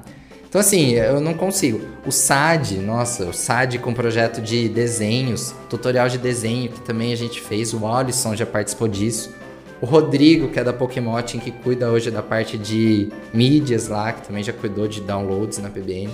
Ou seja, vocês têm ideia, né? Do quanto de gente que já passou por aqui. Cada hora que eu penso, eu lembro de mais gente. Nossa, eu preciso falar de uma pessoa também. A Nanabs que é a Natasha, que eu não tenho mais contato hoje, infelizmente, mas que ela também é uma pessoa que contribuiu muito para o site, muito do nosso conteúdo atual do menu. Foi ela que produziu com muita dedicação.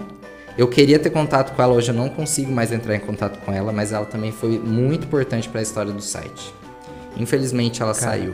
Essa essa Nanabs, essa Natasha, eu não conheci. Quando eu entrei no site ela já não estava mais mas eu fico impressionado de ver, às vezes, fuçando no, no blogger, lá em postagens antigas, procurando alguma coisa, a quantidade de matéria dessa menina que eu encontro. Cara, de inúmeros assuntos diferentes e conteúdo bem feito há muitos anos atrás, em que a internet nem era tão. Né, o conteúdo nem era tão bonito assim. E é impressionante. Essa, essa Nanabis, né? Não, não sabia que, não lembrava, na verdade, que chamava Natasha mas também é uma pessoa que eu vejo muitas, muitas vezes o nome dela no site, cara. Uhum. Então, assim, foi é, muita gente se dedicou para que a PBN é, fosse o que ela é hoje, sabe? Então, por isso que eu falo, é um esforço coletivo. E eu gostaria agora que o Vinícius e o Lucas falassem um pouco também como que eles conheceram a PBN, como que eles se candidataram, assim, se eles se lembram é, por que, que eles quiseram entrar e o que, que eles fazem, né? Porque às vezes pensa assim, mas quem que é membro da PBN hoje? Nós estamos em, em cinco, né? Além do Will que eu já falei, mas tem Eu, Danilo, que sou administrador e cuido de tudo. E vocês sempre veem as notícias lá que eu posto. É, e no Twitter também sou eu que fico mais lá. Mas a gente tem o Vinícius e o Lucas e também o Lucas Botelho, né? Antes de vocês falarem, porque o Lucas Botelho a gente tem que bater palmas para ele. Tem. Porque tem ele é o designer. Fala aí, Lucas. Não, eu, eu, é, eu, meu, é até complicado, até me enrola aqui, porque é, Lucas Botelho é uma das pessoas que eu mais sou fã na minha vida. Porque eu, eu, falo, eu falo isso pro Danilo sempre, desde que eu entrei no site, porque esse cara ele não recebe para estar tá fazendo o trabalho que ele faz. E ele faz um trabalho impecável. Pessoal, todas as artes que vocês veem em todo o nosso material, né? Toda a identidade visual do site, tanto Instagram, Facebook, Twitter, tudo, tudo. É, meu, capa de Facebook, matéria promocional, thumb de logos, vídeo, thumb de vídeo, tudo, tudo, tudo, tudo que vocês podem, as, as lower thirds dos vídeos de unboxing no YouTube, tudo, tudo. Foi ele que fez e é um trabalho impecável. A cada vez que esse cara solta uma arte nova pro site, eu fico impressionado. Eu também. E provavelmente ele vai estar tá ouvindo isso. Então, Lucas, eu sou muito seu fã e eu quero muito conhecer um dia, cara. Todos nós. Não, eu também. Eu amo o trabalho do Lucas. Ele faz um trabalho. Eu falo que ele sempre me surpreende. Tipo, é cada vez que ele me manda uma nova imagem que ele preparou, às vezes sem a gente pedir, ele pensa e já prepara lá algo legal, como toda, toda essa identidade visual da PBN 10 anos foi ele que criou, foi lá, pensou, então, tipo assim, ele é incrível. É por isso que eu falo aqui, cada um tem um papel muito especial na equipe, muito especial. E aí eu gostaria de agora passar né, a palavra pro Vinícius e pro Lucas falarem um pouquinho. Pode começar aí, Vinícius. Eu Conta começar, um pouco. Olha, começa aí, começa aí. Eu lembro que eu conheci a PBN quando nessas ocasiões de procurar imagens para pôr no meu MSN. hum, colocar... Nossa, faz tempo. Faz muito tempo. E daí depois eu comecei a jogar, eu ganhei meu, meu Nintendo DS, então comecei a procurar é, guias para terminar os jogos, porque eu era uma criança que não sabia inglês, né?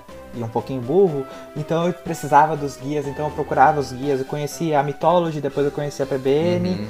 E o, o, acho que o ponto que eu mais me conectei com a PBN foi em 2013, com o lançamento de Kalos. Porque, nossa, hum. naquela época eu fiquei hum. muito hypado com o jogo. Todo, acho que todo mundo ficou, mas. Eu, eu fiquei fissurado. E daí eu. Eu lembro que eu entrava todo dia no, no, na página do Facebook da PBN para ficar vendo quais eram as novidades. Porque naquela época a, a, foi o primeiro jogo que foi lançado globalmente, mas mesmo assim, a, não tinha. Em 2013 a gente não tinha, tipo, um acesso à informação tão é, dinâmico como a gente tem hoje. Então eu sempre ficava entrando lá. Não existia, por exemplo, notificação. Não era uma coisa que a gente sabe. Ah, eu vou ativar a notificação para saber as novidades. Enfim, e daí comecei a acompanhar a PBN desde então. Eu entrava no site sempre, até que acho que foi em 2018, 2018 que eu vi no Twitter é, é, vagas para ser para participar da PBN. E eu sou uma pessoa que tem muita vergonha. Eu sou uma pessoa que extremamente, eu sou extremamente vergonhoso. Eu tenho vergonha de qualquer coisa. E num ato de loucura, eu fui, escrevi o um e-mail e mandei o e-mail. Falei, nossa, eu, eu mandei o e-mail suando frio e tremendo. eu era, eu, eu, sou, eu sou desse nível de vergonha. Por isso que eu não, vai ser muito difícil me ver ao vivo. E daí eu mandei e, e fiquei com aquilo na cabeça. Mas só que depois de um tempo minha minha vergonha simplesmente me deu um blackout eu esqueci que tinha mandado e-mail.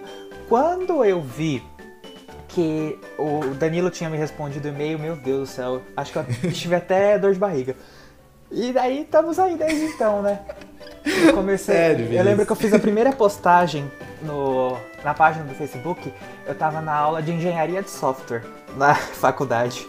E eu fiz a postagem no meio do Facebook, do, tipo, no meio da aula. No meio da aula eu fiz a postagem eu tenho a imagem salva até hoje na minha, no meu rolo de câmera no celular. E estamos aí desde então, né? Ainda tenho muita vergonha, ainda sou meio relutante para aparecer, para falar, para etc, fazer qualquer, qualquer tipo de coisa. E estamos aí desde então, né? Fala pro pessoal o que que você faz, qual que é a sua função, o que que você participa ah, hoje na PBN. É, eu sou aquela pessoa que faz as postagens no Facebook no Instagram e administra o grupo, né? Nosso grupo aí com 20 mil membros precisa ter um pouquinho de administração, né?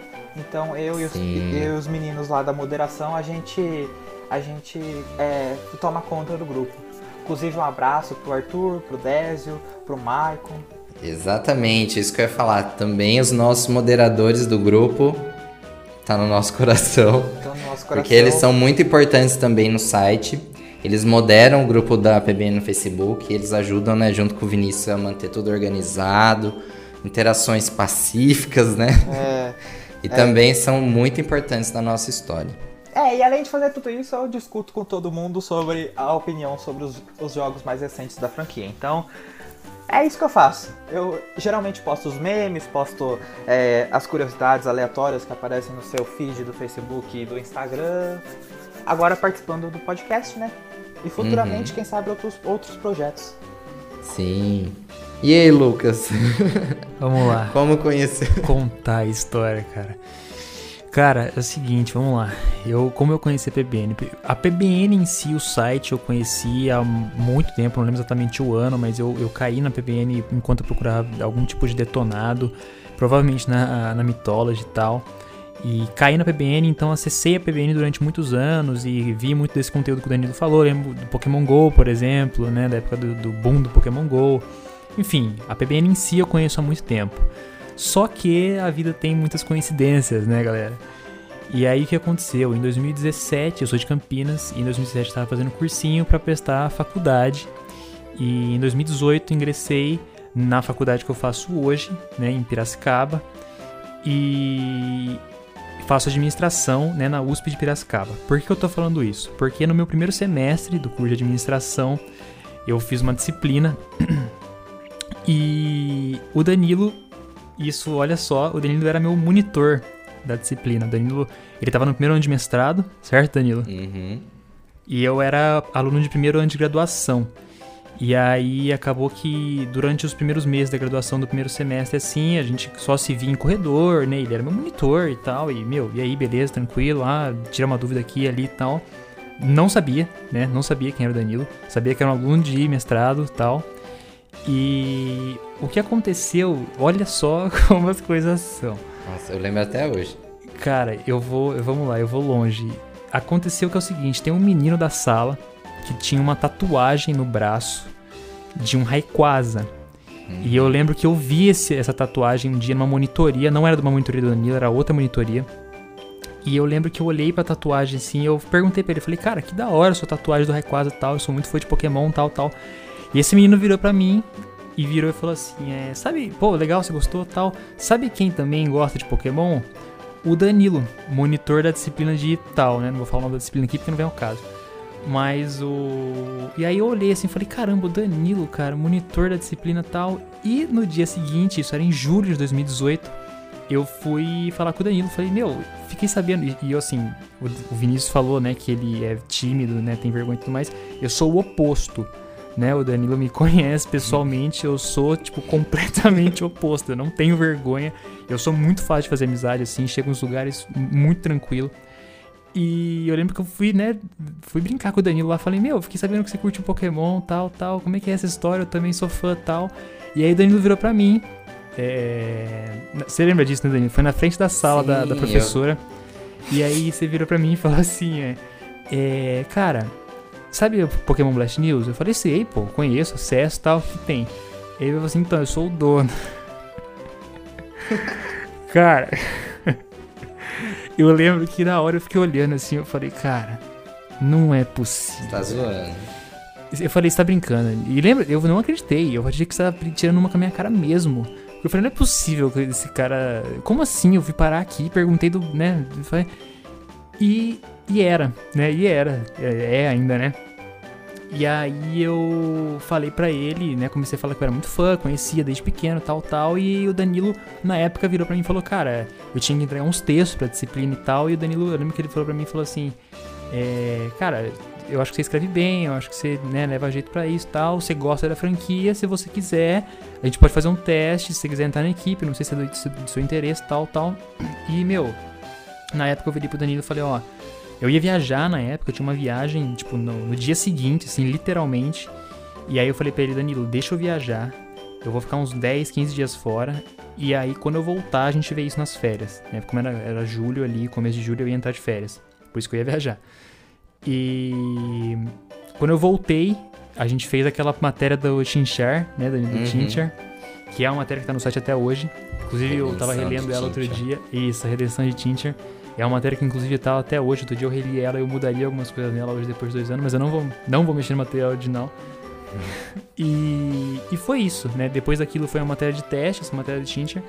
E depois daquilo, meu, o resto foi história. Eu e o Danilo, a gente como, a gente, como eu falei, né, a gente fazia faculdade junto, então a gente fazia jogar Pokémon junto, Pokémon GO, né, junto, a gente se via todos os dias, ele foi meu monitor de outras disciplinas, me ajudou absurdos na graduação, então inclusive é, fora extra Pokémon, né, o Danilo além de ter me ajudado muito nessa parte do Pokémon, também me ajudou muito na graduação, na vida acadêmica no geral, inclusive com outros assuntos acadêmicos que não vem ao caso falar aqui, mas o resto foi história, né? O resto foi a gente se via todo dia, a gente fazia reuniões na faculdade, criamos um monte de conteúdo junto, idealizamos o podcast, né, Danilo? Então Uhum. foi assim de dois anos, né? De julho de 2018, agosto, né? Que foi quando eu entrei, até agora agosto de 2020, meu, foi só só alegria, velho. É, e é interessante isso porque eu, eu e o Lucas, assim, foi o único caso de ter proximidade, né? E estar no site junto. Nenhum outro amigo ou conhecido, assim, próximo fez parte do site junto. E sabe o que é interessante? Que a gente vive uma. Uma, meio que uma carreira dupla, assim, né? Não sei se. Eu sinto isso, assim, porque, tipo, Sim. Eu, eu tenho ali o, meus compromissos, então, tipo, o Vinícius já é formado, o Lucas tá pra se formar, eu já tô no doutorado.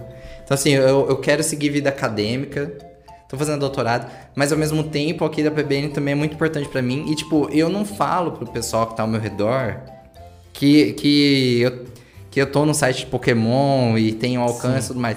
Então, tipo assim, é meio oculto, sabe? Eu, eu. Às vezes eu sinto essa divisão, porque todo o pessoal que eu tenho contato, a não ser a minha noiva e a minha família, né, que tá sempre junto e apoiando. Mas assim, o pessoal de fora nem sabe, nem imagina. Só se estiver ouvindo esse podcast agora. Ou vendo a minha descrição no site, né? Porque tá lá. Mas assim, o pessoal não tem ideia do que a gente faz. Não sei se isso é com vocês também. É, é, é bem assim, porque eu Acontece. lembro que tinha, é, na época que eu tava na escola, ainda no ensino fundamental, é, tinha, tinham colegas meus, colegas, não amigos, é bom frisar isso, que acessavam a PBN e ficavam elogiando e tal, é, mostravam é, pros outros os detonados e tal. E na época eu ficava olhando. E hoje em dia eu nem tenho contato mais com esses colegas, mas eles nem sabem que eu- hoje em dia sou eu que tô produzindo esse conteúdo. Que sou eu que tô, que tô ali participando. Então eles nem fazem ideia que sou eu que tô ali. Uhum. Eu acho isso super, super É, eu engraçado. sinto isso também, cara. Tanto que se, eu- se, né, Danilo, a gente não tivesse toda a história do cara que falou da tatuagem, tal, tal, tal, eu provavelmente jamais saberia que você era dono do site, cara. Jamais. Porque você nunca mesmo. A gente com uns três meses conversando sem eu saber disso. de- foi o primeiro semestre inteiro, né? Até chegar em julho. E, cara, provavelmente eu jamais saberia, né? A gente teria tido outras monitorias no futuro e tal, e eu provavelmente não teria descoberto, cara. A menos, né? Alguma coincidência, outra coincidência muito grande. E o mundo é Sim. muito pequeno, né? Porque a gente nem, nem percebe, mas a gente tá, tipo, a poucos quilômetros de distância. Eu tô em Dayatuba, o, o Lucas é da cidade do lado, Campinas, vocês estão em Piracicaba, é, tipo, tudo muito perto. Eu Não, ia e é- imaginar isso. E às vezes a gente tem, assim, pessoas no bairro ou pessoas realmente muito próximas aqui da gente que acompanham o nosso trabalho e, e não faz ideia, assim, É. que a gente tá. Sim, Porque a gente não tem tanta exposição, né, da imagem igual acontece com o canal no YouTube. Então a gente fica mais atrás das- da- do site, né? Então, não sei, mas mesmo assim, os a- meus amigos, assim, eu não conto muito, só quando é bem próximo. Mas é bem legal. É, eu também não conto, cara. Eu dificilmente alguém que me conhece hoje, assim, vai saber do site, a menos que tenha algum assunto muito próximo, assim, alguma. Enfim, alguma coisa muito específica que eu vou lá e comento, ou a pessoa descobre, enfim. Mas não fico comentando também, não. Mas tá lá no meu LinkedIn, se alguém entrar. É, é, eu ia falar isso, tá no meu LinkedIn também. Se alguém procurar, tá lá no LinkedIn também. Olha, acho que a gente vai passar rapidinho por uma última coisa. Então a gente falou de. Nossa, muitas coisas que a PBN já viveu, assim, bem legal. A hora vai passando e daria pra ficar conversando um bom tempo. Mas a gente ainda teve um ponto na história do site, assim, que até hoje é lembrado pelo bem ou pelo mal. Sabe aquela bem ou mal, mas falem de mim, alguma coisa assim? É a de mim, polêmica Mas falem de mim. é. É a polêmica Ash versus Red. Então, assim, é, É algo que movimentou muita atenção há uns dois anos atrás. Não, dois anos atrás não, minto. Uns quatro anos atrás. A gente tá falando isso de 2016. Ah, mas até hoje em dia o povo ainda fala. Até hoje em dia é. é, é acabei de ver uma live. Vai ficar pra história. Acabei de ver uma live jogando esse jogo, jogando o jogo dessa história. Eu também. Amigos do Vida de Treinador jogando a demo de Ash vs Red e o Fire Blast. Quadrado. Do quadrado. Então, assim. É, a gente. Bom, quem nunca ouviu falar. Né, o que, que é esse Ash vs Red? Um projeto que foi idealizado por um membro do site em 2015 e 2016 como uma, uma fanfic, mas a maior fanfic Pokémon de todos os tempos. Onde a gente teria Ash, né, do anime, Ash Ketchum, com 30 anos, né, mais velho lá, enfrentando Red, do mangá, dos jogos, o grande Red, também mais velho. O combate entre os maiores treinadores do mundo Pokémon. E aí a gente tinha destruição, tinha uma equipe vilã, tinha o Ash casado com a Serena, com filho. A gente tinha um plot enorme. E tudo isso começou com uma fanfic no site. Foi assim, ó, capítulo 1. Sabe essas fanfics de Pokémon? Algo que era muito famoso em 2010 também, fanfic de Pokémon. Todo site tinha sua fanfic de Pokémon. A BBN teve várias fanfic. Daniel Lobby também, que já fez parte do site, tinha uma fanfic. Mas assim, o problema é que, é que, as fanfics dificilmente chegavam ao fim. Então era ruim, porque você ficava publicando e a pessoa não terminava. Mas era muito famoso fanfics. E aí o nosso membro foi lá e construiu toda essa história, esse enredo que, que era bem chamativo e era interessante. E aí começou a atrair a atenção de tudo quanto é canto dessa internet. Tanto que as postagens de, tipo, tinha muita, muita, muita visualização.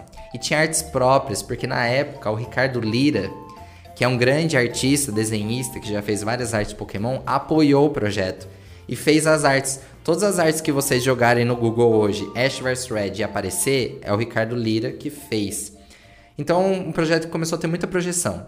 O problema é que este membro, ele almejava ser escritor tudo mais, e ele queria publicar isso, sabe? E aí ele começou a fanficar a publicação do livro Ash vs Red. E aí foi assim, uma fanfic com a outra. É uma porque ele não terminou. Da vida real agora. É, a fanfic da vida real agora, porque eu acompanhei de perto, eu conversava com essa pessoa todos os dias. E assim, eram comentários que dos mais absurdos possíveis. Mas a ideia toda era que ele ia publicar o livro Ash vs Red com selo e apoio da editora Saraiva. E ele estava em negociação com os advogados da Pokémon Company para conseguir os direitos de publicação deste livro no Brasil e que ia revolucionar. Vinícius rindo, né? Meu, parando pra pensar, eu tô, eu tô, eu até me mutei aqui, não vai sair no podcast, mas meu, é muito louco. A moto passando. Pera aí. É muito louco você parar pra pensar nisso, né? Hoje em dia, assim, quatro anos depois. Não. Sabe o que eu tô pensando? Eu tô pensando assim, eu, o Lucas, o, o Lucas, o outro Lucas também, a gente tiver uma ideia assim, né? Tipo, você vai dar esse apoio pra gente, se a gente tiver essa ideia inovadora, essa ideia que vai mudar os rumos da PBN, você vai dar esse apoio pra gente, Danilo? Olha, vamos. gente, assim, a gente tem até uma página na Deciclopédia.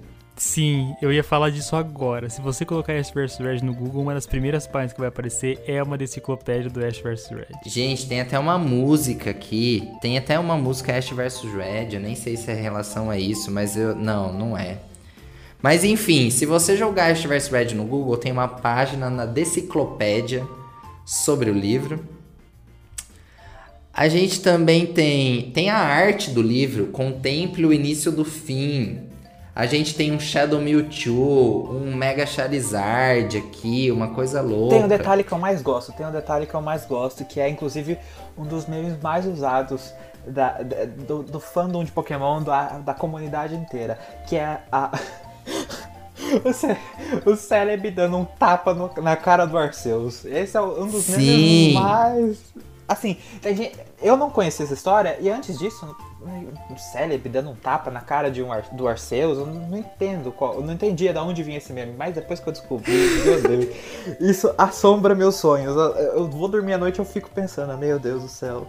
ainda bem que eles não, ainda bem que não relacionam tanto a, a essa essa vergonha com a PBN, porque imagina, nossa. É porque ela nasceu, né? Ela nasceu dentro da PBN, postagens semanais mostrando um avanço da negociação dos advogados deste membro com os advogados da Pokémon Company. A gente, eu inclusive recebi relatos desse membro que o Joey da Cerebi tinha gostado do projeto e ia apoiar também.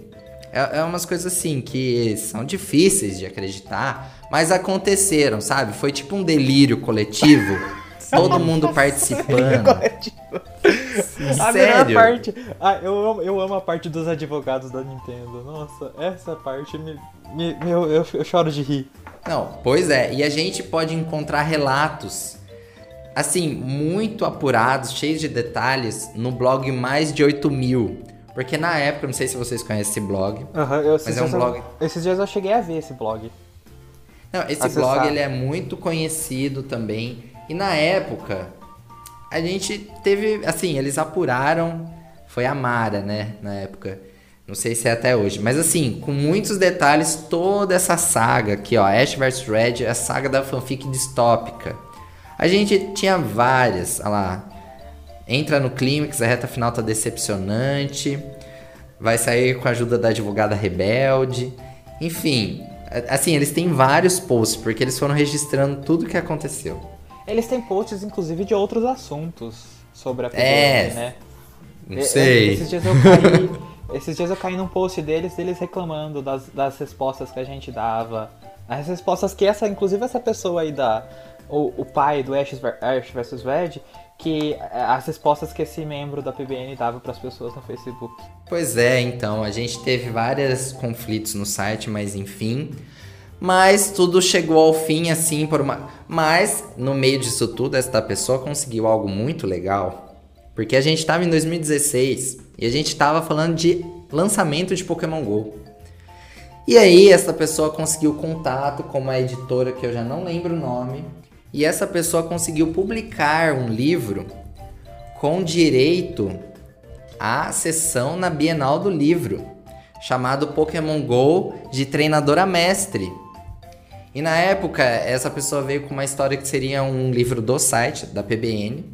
Tipo assim, que a gente ia escrever junto. Mas que no fundo, na verdade, era um livro dele mesmo. Ele escreveu e aí ele colocou que ele era administrador da Pokémon Blast News. E na verdade não era. Bom, mas enfim, essa foi uma grande polêmica ali dos anos 2016, 2017. Depois da Bienal, tudo tava muito tendo muito conflito interno na equipe e muita gente, sabe, é, dava para ver claramente que era um golpe, assim, não tinha mais o que esconder.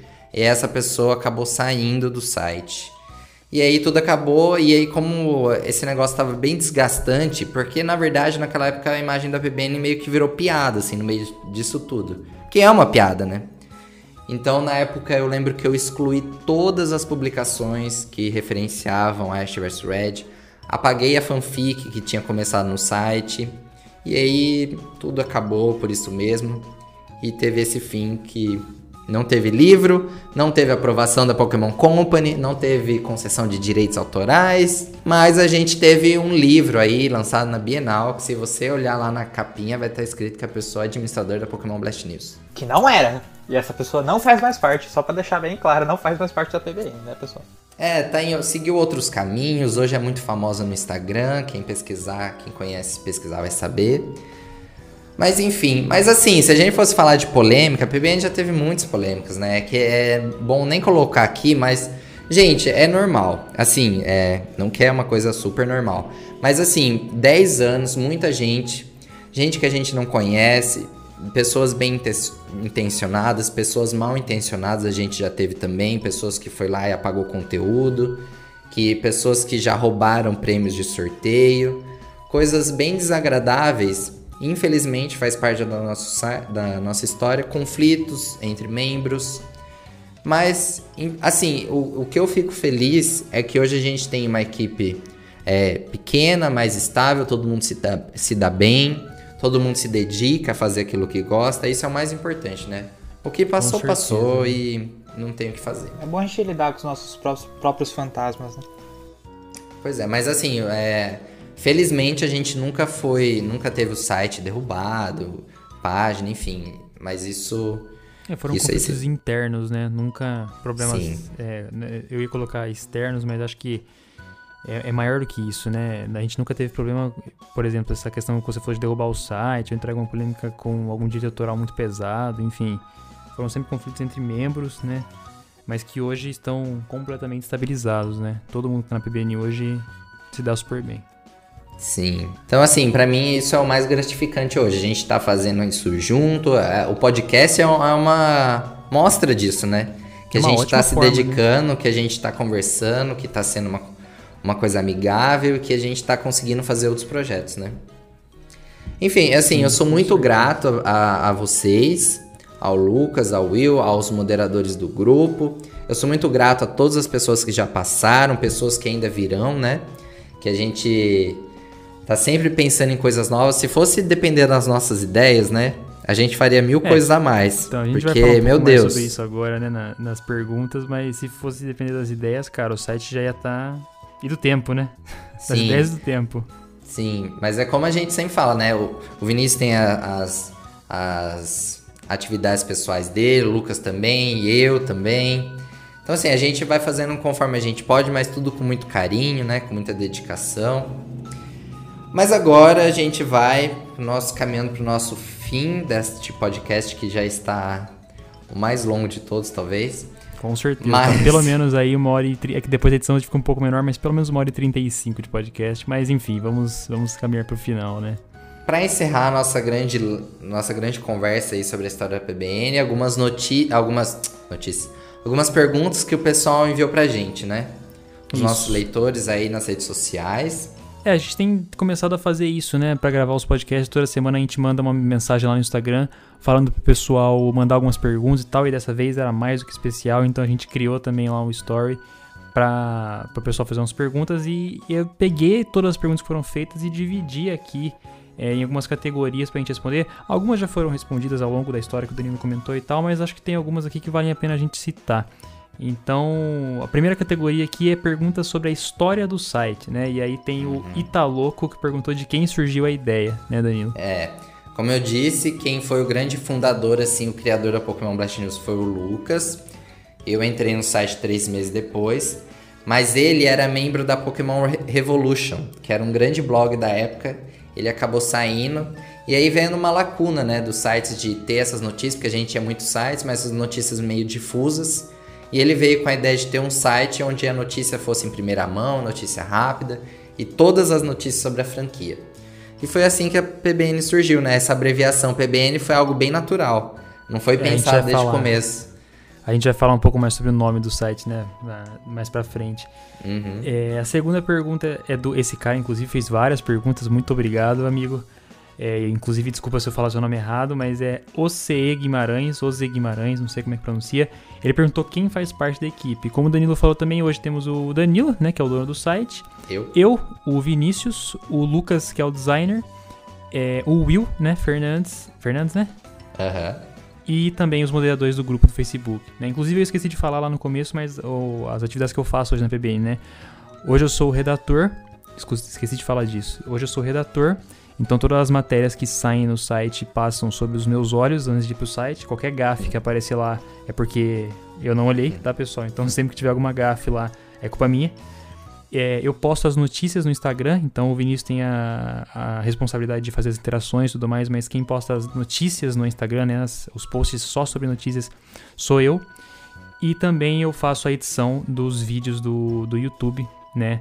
E do podcast também sou eu que edito, então tudo aquilo, aquele material que o Lucas prepara no design e tal, é quem edita depois no para poder postar no YouTube e os podcasts também sou eu, né? Então acabou ficando lacuna, eu acabei de me tocar disso. Pouca coisa, né, Lucas? Não, eu costumo falar, é, eu costumo falar assim, quando o pessoal pergunta, ah, mas o que você faz no site? Eu falo, cara, eu sou o Coringa, velho.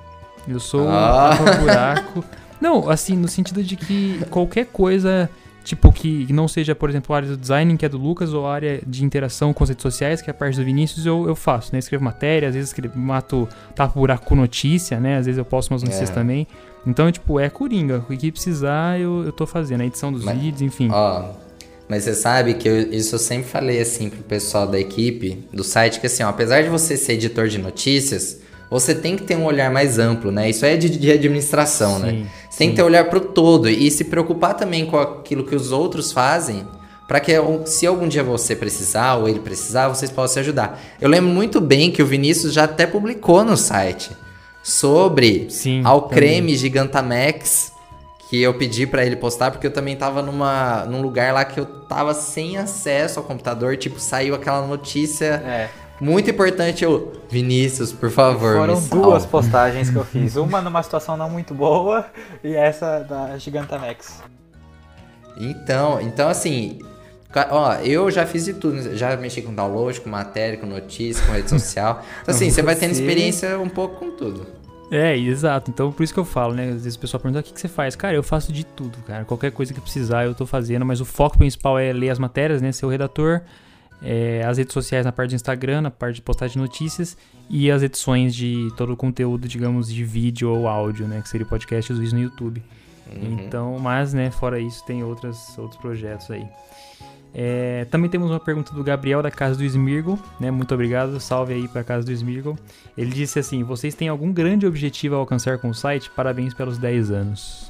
Sim, inclusive o Gabriel, né, que gerencia a Casa do Smirgo, é nosso parceiro, né? Casa do Smirgo lá no Sim. Facebook, que reúne os melhores artistas de Pokémon desse Brasil, desse mundo, que a gente tem um monte de membro internacional. Mas assim, o grupo é super importante na comunidade Pokémon do Brasil. E qual é, qual é o nosso grande objetivo, né? Não sei assim, se eu saberia falar um grande objetivo. Mas assim, o meu objetivo no site é sempre entregar aquilo, assim, as notícias com qualidade, todo o conteúdo com qualidade. Eu gosto de levar conteúdo para as pessoas, que as pessoas possam conhecer mais sobre Pokémon, ficar informadas sobre Pokémon e interagir com Pokémon. Eu deixo essa parte da interação assim mais com o Vinícius, com o Lucas, né? Eles sabem que a minha prioridade, assim, eu mesmo é postar as notícias. O que eu gostaria é que a PBN fosse um, um portal, um site, assim, onde qualquer pessoa que gosta de Pokémon pudesse encontrar tudo sobre a fran- franquia. Tipo assim, tudo mesmo. Eu gostaria que a PBN fosse tipo uma Bulbapédia, uma série brasileira, que tivesse informações sobre todos os aspectos da franquia, com bastante detalhes, a parte das notícias, downloads não. Mas assim, é, que esse ainda é um grande objetivo, né? Que a gente não alcançou. Que a PBN seja um portal assim com todas as informações sobre a franquia Pokémon. Esse é um, assim o grande objetivo. E levando esse, esse todo esse conteúdo através do Facebook, através do Twitter, através do Instagram, através de outros projetos. Hoje a gente está focando nas notícias em primeiro lugar e na interação, né? Tanto que vocês podem observar o podcast, alguns vídeos que a gente começa a fazer no YouTube, mais um projetinho novo que vai começar em breve, mais um foco na interação. Mas assim, eu sempre deixo esse objetivo bem grande. É é Quase aquela coisa assim, nunca vai ser alcançado, mas a gente tá construindo cada dia um pouquinho mais. Enfim, vocês Sim, querem a- até- a- somar alguma coisa? Cara, eu acho que, a pra- pelo menos a visão que eu tenho, assim, que o, que o grande objetivo é criar conteúdo sobre Pokémon, com qualidade. Aham. Né? Independente Isso. da esfera, da plataforma e sei lá o que. O site hoje é a principal ferramenta que a gente tem, mas como Isso. o Danilo falou, a gente tem planos de expandir para outras plataformas, de criar conteúdo em outras áreas, de gerar interação, para que o site deixe de ser meramente um site passe a ser um portal, né? Um, um nome de peso no Brasil a respeito do conteúdo de Pokémon, e não do conteúdo de notícias de Pokémon, né? É diferente. É, eu acho que é algo que até que o Vinícius citou em algum momento, que é interessante, porque quando a PBN abriu, é, não existia então redes sociais muito bem definidas e tal. Então assim, todo mundo que queria saber sobre alguma coisa pesquisava em sites, pesquisava no Google sites sobre aquilo. Então a PBN foi por alguns anos assim um foco principal de informação, junto com a Mythology e outros sites. Mas conforme a gente teve uma expansão do acesso ao conteúdo na internet, a gente teve ascensão assim astronômica do YouTube, gerando muito conteúdo sobre Pokémon hoje, páginas no Facebook dedicadas a isso. Então, hoje uma pessoa que gosta de Pokémon, ela tem acesso a muitas coisas, acesso a informação em várias plataformas. Então, isso a- também gerou uma necessidade de estar presente em diferentes lugares, né? E isso que a gente tenta alcançar, um pouquinho de cada vez, Mas a gente vai fazendo o que a gente pode, né? Ah, de pouco em pouco a gente acaba chegando lá. Também tivemos a pergunta do Lucas.santo, que foi qual é o objetivo real da página. Então é exatamente o mesmo conteúdo da antiga. Então, uhum. salve aí, Lucas.santos. Sua resposta já, né, já foi. É, a página já foi respondida, né? É, a página do Facebook, assim, se for específico, mas assim, a página do Facebook, o Twitter, elas são todas de algum modo de apoio para canalizar o conteúdo, né, é, levar para mais pessoas o conteúdo que a gente produz, mas também gerar interação. Então não é só replicar os posts do site. O Vinícius, brilhantemente, interage com o pessoal, Sim. leva conteúdo. Várias interações todos os dias. É, bom, segunda categoria então aqui, pergunta sobre a história pessoal, né? O Italoco e o João Pedro FB2 é, perguntou assim: Como vocês conheceram Pokémon? Nossa. Agora vai.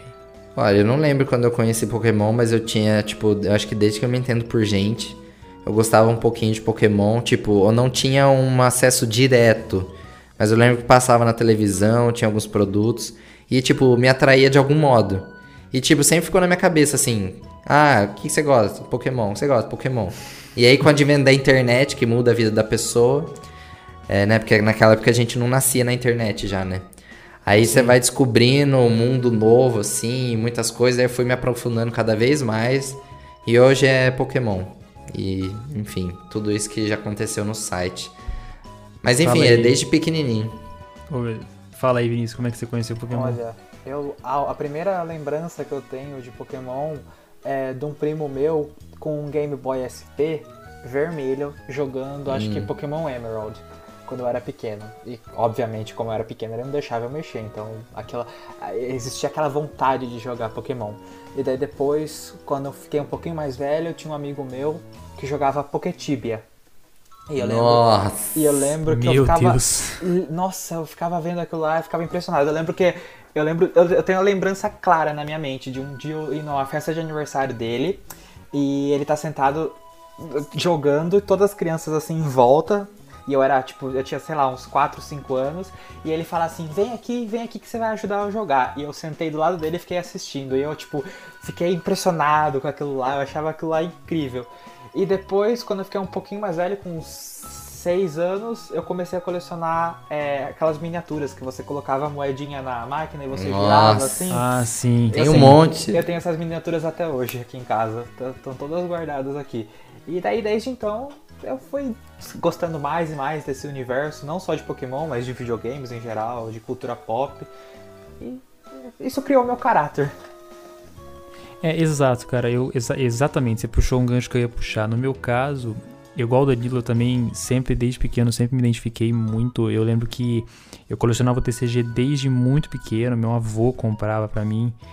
E assim, eu ia também no cinema assistir, enfim. Depois na época que lançou o Platinum, eu comprei, eu falei isso no último podcast, né? Eu comprei aquele Nintendo DS preto com o desenho do Palk de alga em dourado e prateado, se não me engano. Inclusive tô com ele aqui.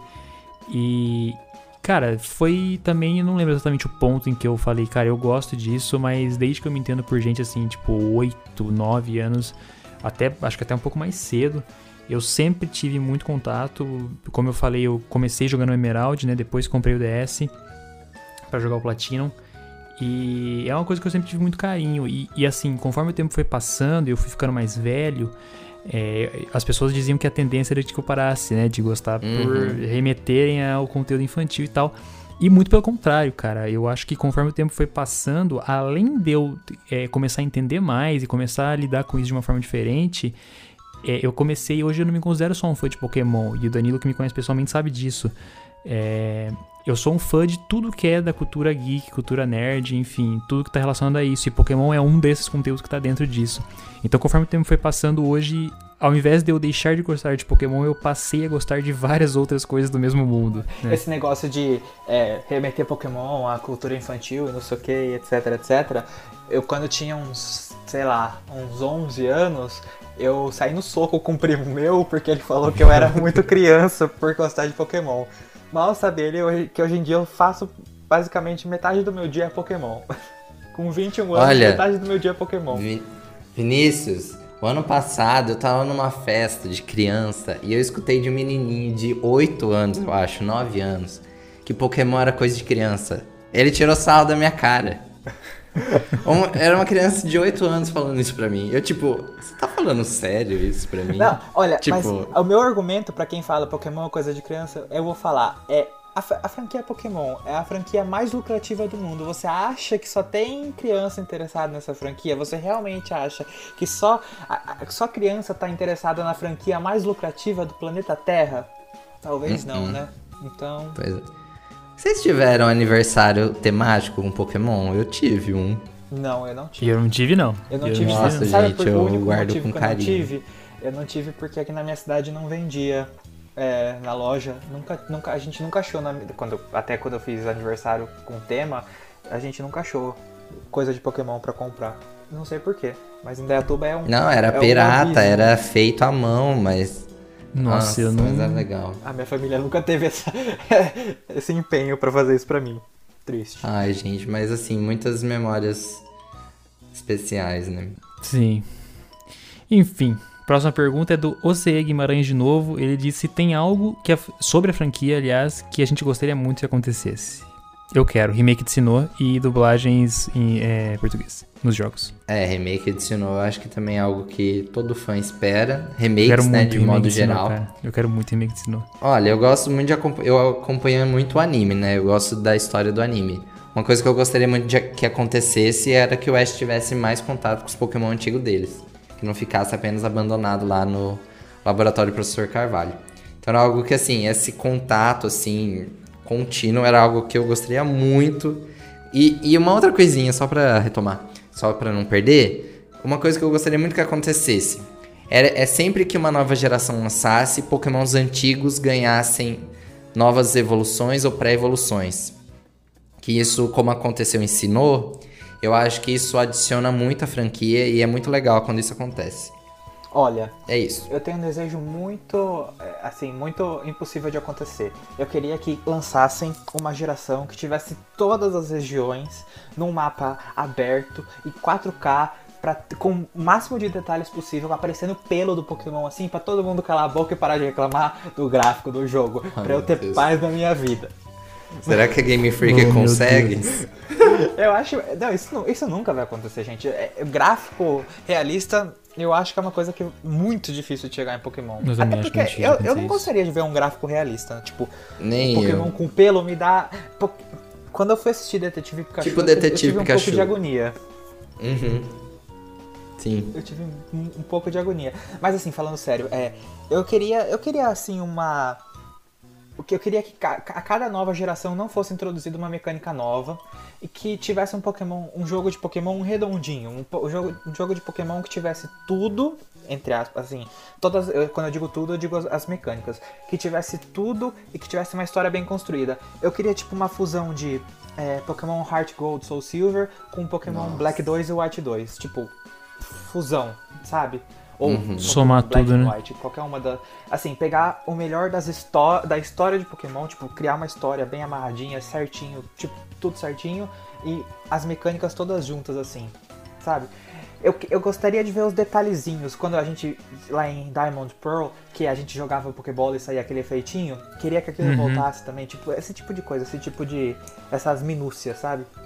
Sim. É, eu acho voltasse. que eu acho que tinha que ter mais profundidade nas histórias dos jogos, né? Sim. Eu acho que isso que falta um pouco assim na franquia Pokémon, mais profundidade nos personagens e profundidade da história, É. do enredo do jogo. Sim, sim, sim. Até uma profundidade para que o anime consiga andar também, né? Porque Uhum. uma crítica que eu vou fazer agora é que, tipo, o anime, que teoricamente devia ser acompanhar a Galar, tá começando agora a tratar das coisas de Galar, sabe? Sabe? Não tem muito. E vai ser em quatro episódios. É, e não vai ter muito. Não tem muito o que explorar em Galar, porque a história de Galar é assim, fraca. Uhum. Não tem nada. Não mesmo. É, eu tô satisfeito com o remake de Sinnoh quando vier. Ano que vem, sincero, é o que 25 eu anos mais da franquia quero. Pokémon. É, exato, é o que eu mais quero, cara. Remake de Sinnoh, eu... Nossa, enfim. Agora, outra pergunta, essa pergunta também é muito boa, do Iago.a... É, aliás, Iago.a.d. Ele disse assim, como vocês conseguem fazer faculdade e deixar o site 100% ativo? Parabéns. É, pra Cara, mim, é, É, eu, pra mim é, é, é difícil, não é uma tarefa fácil, Mas assim, o Lucas sabe que eu nunca paro, eu vou Sim. tentando encaixar as coisas. O Lucas também é assim. A gente, ó, já fiz Sim. postagem de madrugada, já dormi menos para postar, já passei por Pokémon Blast News enquanto tava estudando pro vestibular, na faculdade, mestrado, agora doutorado. É algo assim, é muita dedicação mesmo. Você tem que gostar. É que a gente gosta muito daquilo que a gente é, faz. Até, até o grupo dá um certo trabalho. Tipo, segunda-feira de manhã, uhum. toda segunda-feira de manhã eu acordo 6 horas, porque no domingo a gente bloqueia, é, a gente ativa a, a, a autorização das publicações para ninguém receber spoiler. E na segunda-feira de manhã, 6 horas da manhã, eu acordo para desbloquear e voltar as publicações serem livres no, no, no grupo do Facebook. Uhum. E eu não consigo voltar a dormir depois, da, depois de acordar 6 horas. Então, Nossa, toda segunda-feira eu acordo 6 horas da manhã. Não, não, não, não, que isso seja um problema, mas. É, Cara, eu acho gosta. que o. Exato. Eu acho que o principal motivo, assim, o principal segredo, na verdade, é fazer o que a gente gosta. Então o negócio para de ser um peso. Eu acho que até o Danilo também sabe disso, até acho que pelo, pelo fundo de administração, assim, que a gente tem no curso de administração, a gente, a gente entende que, mano, se o negócio não. Se você não gostar do negócio, se você não tiver motivação para fazer aquilo, você não vai fazer. Acabou, é muito simples. Então, é, como vocês conseguem fazer faculdade de o site 100%, ativo? Gostando, cara. Quando você gosta, quando você tem motivação, quando você quer fazer, quer postar, você dá um jeito. Alguma brecha do seu horário você vai ter e aí você vai lá e vai postar. As pessoas sempre, né, às vezes, de novo, né, voltando naquele ponto de ah, Pokémon infantil e tal. Eu sempre, quando as, né, entro nesse papo com as pessoas, não brigando, mas falando sobre, com amigos, né? Inclusive tem vários amigos da faculdade que se estiverem ouvindo agora, eu sei que alguns ouvem, é, vão se identificar, né? Porque é com vocês que eu falo sobre isso. Mas que eu costumo falar que se o site fosse é, sobre futebol, se o site fosse sobre automobilismo, se o site fosse, né, se eu trabalhasse um site sobre futebol, sobre automobilismo e tal, e eu virasse para as pessoas e falasse, ó, você trabalha no site? Trabalho. Sobre o quê? Futebol. E aí a pessoa ia falar, pô, que da hora, velho, me fala o nome que eu vou entrar. E assim, qual o site que eu trabalho? É um site sobre Pokémon. E o profissionalismo e, e a motivação que eu tenho para trabalhar sobre isso, com isso, é a mesma motivação que eu teria para trabalhar em um assunto que, entre mil aspas, aqui é sério, né? Que as pessoas uhum. consideram que não é infantil. Então, eu acho que esse é o ponto, ter motivação e profissionalismo, velho. E aí a gente encaixa. Se a gente não gostasse, a gente jamais teria feito faculdade e mantido. Estaria fazendo, né? Faculdade, estaria mantendo o site ativo. É, e a PBN não vai ter um fim, né? é igual Exato. a franquia Pokémon. Exato. Eu não Exato. consigo mais. Teve uma época que eu pensava assim, nossa, será que vai chegar um momento que eu vou falar, ah, não vai dar mais. Não, vou ter que sair, não vai dar. Olha, eu acho que já não tem mais isso. É, eu também não, não penso assim, Danilo. Eu acho que o ponto que, que gente, você né, passou durante a graduação e tal, e eu vi isso, é óbvio, foi pesado pra caramba, mas foi um, um período tenso que agora, em tese, tá mais leve, né? Então a gente tem hoje mais tempo para se dedicar para os sites do que a gente teve no passado, né? Uhum. Enfim, né? Essa história do, do, profissionalismo e tal, eu acho que é muito forte. Eu sempre falo isso para as pessoas, cara. Se eu falasse para você que eu trabalho num site sobre futebol, o que, que, você ia falar? Da hora. Tá bom, eu viro para você e falo, cara, eu trabalho num site sobre Pokémon. É um site sério, é um site profissional. E estamos motivados para isso, mesmo não recebendo, né? Inclusive tem esse uhum. ponto também, é tudo que a gente faz a gente não recebe, então é, é por puro amor, né? Uhum. Que romântico. Agora a terceira categoria sobre perguntas técnicas, né? Também uma pergunta do OCE Guimarães, ele perguntou como surgiu o nome PBN. Então, é isso infelizmente eu não sei. Pokémon Blast News foi o Lucas que idealizou. É, ele falou que tirou da cabeça dele, assim. Então não foi algo muito assim. Não sei exatamente o que deu origem a esse nome. Porque quando eu entrei no site já estava dado, né? Mas enfim, mas e também o, o PBN foi algo que foi é, natural ao longo do tempo, sabe? A gente começou a perceber que era mais fácil, PBN, PBN, e foi pegando. E hoje em dia, é, tipo, você fala PBN e você sabe que é Pokémon Blast News. Sim. Então, é isso. E aproveitando, né, a próxima pergunta aí. Sim, o Oki Underline Yuji 12. Ele perguntou por que a Latias na logo. Pois é, a Lattes ela foi utilizada, eu acho que também a partir de 2016, quando o Leonardo que também foi um grande designer que passou pelo site, Leonardo. Ele fez a logotipo, o novo template do site. E na época ele usou a Latias para remeter a ideia de um foguete assim, para dizer que a gente era trazia notícias em primeira mão, sabe? Muito rápido, como um foguete que também é muito rápido. Então assim, ela, ele fez essa associação e ficou bem interessante colocando a Latias no logotipo do site. E a gente passou a usar a Latias junto. E aí ficou, é, ficou legal, o pessoal também gostou. E ficou. E aí quando o Lucas Botelho foi refazer a identidade visual, ele manteve. Então hoje a Latias está junto com a gente, mas é para remeter aquela ideia de rapidez que a gente gosta de trazer nas notícias. Eu não sei se conteúdo. o cara fez com essa intenção, né? O, quando não, o dele foi. Foi. Dele foi. Uhum, porque foi, foi, uma bela jogada, né? Foi uma assim, bela associação. Né? Sim, foi, não foi algo assim que eu criei, construí e ele Sim. colocou no desenho. Ele teve essa ideia, que ele fazia parte do site, construiu esse conceito e ficou super legal e pegou. Foi uma bela sacada, né? Outra pergunta do OCE Guimarães é: já pensaram em expandir o site para outras mídias, como o YouTube? Muita gente já falou sobre isso pra gente, né? Principalmente no, no, na época de ascensão do YouTube como grande plataforma aí de mídia. É, muita gente falou, ah, porque não criar um canal no YouTube e tal. Mas assim, é, como a gente disse antes, o nosso tempo não é 100% para o site, né? A gente tem muitas atividades extra site. Então, assim, a gente, eu sempre tive muito receio de expandir demais Facebook, Twitter, Instagram, Discord, sei lá agora, TikTok, porque cada dia é uma rede social nova, YouTube, que mais, gente? Enfim, Twitch, Twitch né, que a gente tá, né? tá pensando. Eu sempre tive muito receio de perder o foco, aquilo que é o cerne do site, que é criar conteúdo de Pokémon e trazer notícias em primeira mão.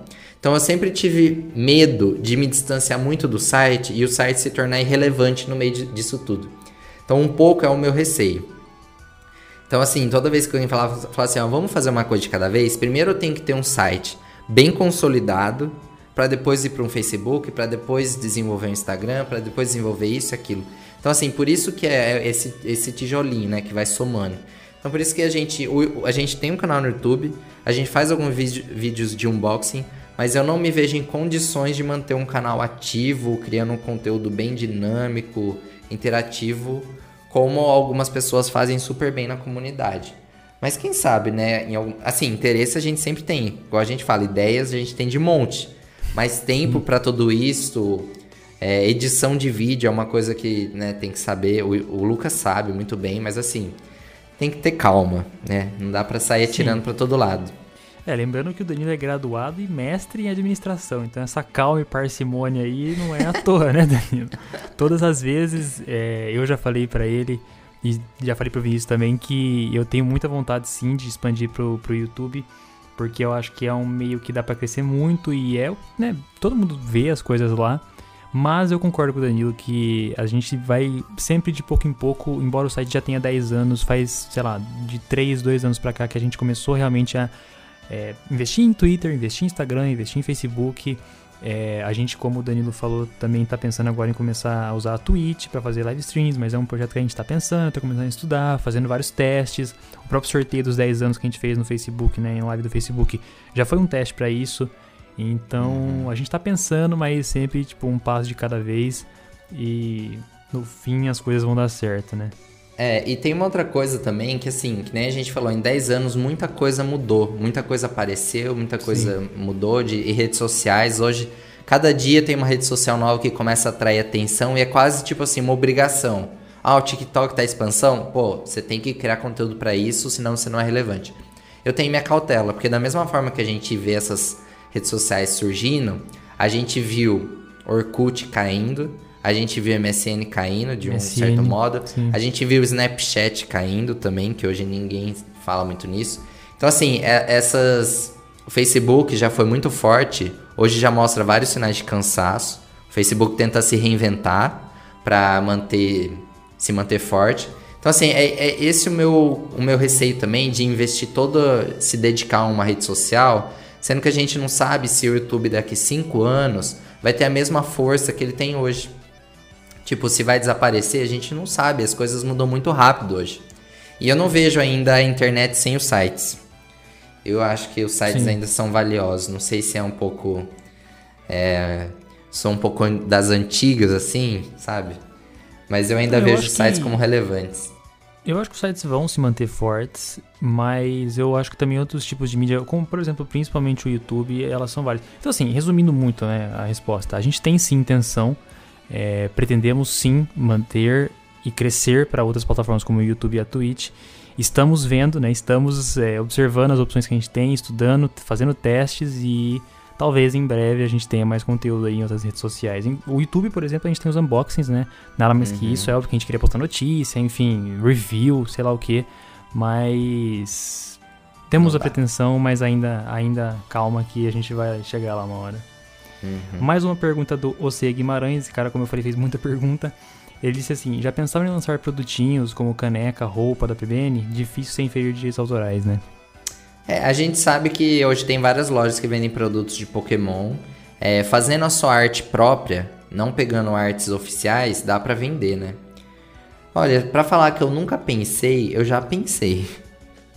Mas assim, nunca tive intenção de levar muito adiante por falta de tempo e também não era o foco. Mas assim, já pensei. Teve uma vez que a gente fez um sorteio no, na página que a gente sorteou. Foi também no aniversário de 20 anos da franquia, 2016 que a gente sorteou algumas canecas. E na época, eu não lembro, eu acho que eu que fiz, ou eu com alguém, com o Leonardo, acho que foi o Leonardo. O Leonardo que fez a arte das canecas e eu mandei fazer essas canecas pro sorteio. Gente, aquelas canecas ficaram tão lindas. Tipo assim, daria para vender tranquilo. Teve o logotipo da PBN na caneca. Foi muito legal. Assim, foi a única vez que a gente fez isso. Mas assim, já pensei, mas nunca quis levar adiante. Sei lá, acho que não era o nosso foco aqui, nosso objetivo. Sim. É, talvez quando a, a marca crescer, né, e tiver um... Porque também qual, qual seria o interesse das pessoas em comprar isso? A gente não tem ideia disso, né? A gente nunca mensurou não. isso. Quem sabe o... Quem sabe o Guimarães está dando uma, uma boa ideia pra gente. é, quem sabe daqui a um tempo a gente não inventa alguma coisa. Uma coisa que eu lembro que a gente já comentou, inclusive, não sei se o Vinícius sabe disso, mas a gente já quis fazer camiseta para usar na BGS. Vamos né? fazer. Para ir na BGS, sim. Isso foi uma coisa que a gente já quis fazer, mas acabou não fazendo. Esse ano talvez desse certo, mas não é. teremos BGS, então pro ano que vem, aí eu acho que já é mais garantido, assim, que, que dê sim. certo. Uhum. E por fim, a última, a última pergunta aqui do Danilo J. Romero, nosso parceiro da faculdade, né? Parceiro meu e do Danilo lá da faculdade em Piracicaba. Ele perguntou se é verdade que quem acessa o site ganha um Shine em Pokémon GO. É verdade isso? Não é verdade. É, isso aí é uma história que a gente jogava Pokémon GO sempre lá junto. Pra quem não sabe, né? A gente, eu pelo menos sou um jogador assíduo de Pokémon GO. Sim. E aí, eu, toda vez que eu, eu pegava um Shine, ele falava que era porque a Niantic patrocinava o site, a PBN, que quem fazia parte do site conseguia mais Shine. Mas isso era uma brincadeira nossa. Infelizmente, não tenho privilégio de ter Shines. Mas adorei o Danilo mandando isso aí, então salve para você, Danilo da, da Exalc. Salve, né? Danilo. Inclusive, eu acho que a Niantic tinha que ter um contato mais próximo com os criadores de conteúdo no Brasil, já que a gente tem um jogo em português e a gente tem uma pessoa responsável pela, por Pokémon GO aqui no Brasil. Sim. Mas, infelizmente, a Niantic ainda não abriu os olhos para isso, para muitas Mas é coisas. Isso aí. Legal ver que o Danilo tava vendo no Instagram lá e mandou um, um meme interno pra gente. Bom, gente, vamos encerrar então? Vamos. Nossa, Olha, isso foi longo, hein? Foi muito bom, é porque assim, toda vez que é para falar do site eu me empolgo muito. Daria aqui para falar sobre muitas outras coisas, mas esse já foi o pod maior podcast que a gente já gravou. Disparado. Mas enfim, disparado. É, eu espero que vocês tenham gostado. Vinícius, Lucas Avancini, Lucas Botelho, gostaria de deixar mais uma vez meu agradecimento por estarem aqui no podcast, por estarem no site, por toda a dedicação de vocês. Vocês querem deixar uma mensagem aí pro pessoal antes de a gente fechar? Fala aí, Vinícius. Eu falei muito agora nos últimos minutos, cara. Ah, não, não, acho que eu gostaria de pedir que todo mundo continuasse acompanhando o site, né? continuasse acompanhando nossas redes sociais e apro a, aproveitassem todo esse conteúdo que a gente gera, que para vocês é gratuito. Então, é, não só a gente, não, não, não prestigie só a gente, prestigie todo mundo que faz parte dessa comunidade, prestigie aí todo mundo Isso. que gasta um tempinho pra fazer um conteúdo de fã para fã e sempre valorizem uhum.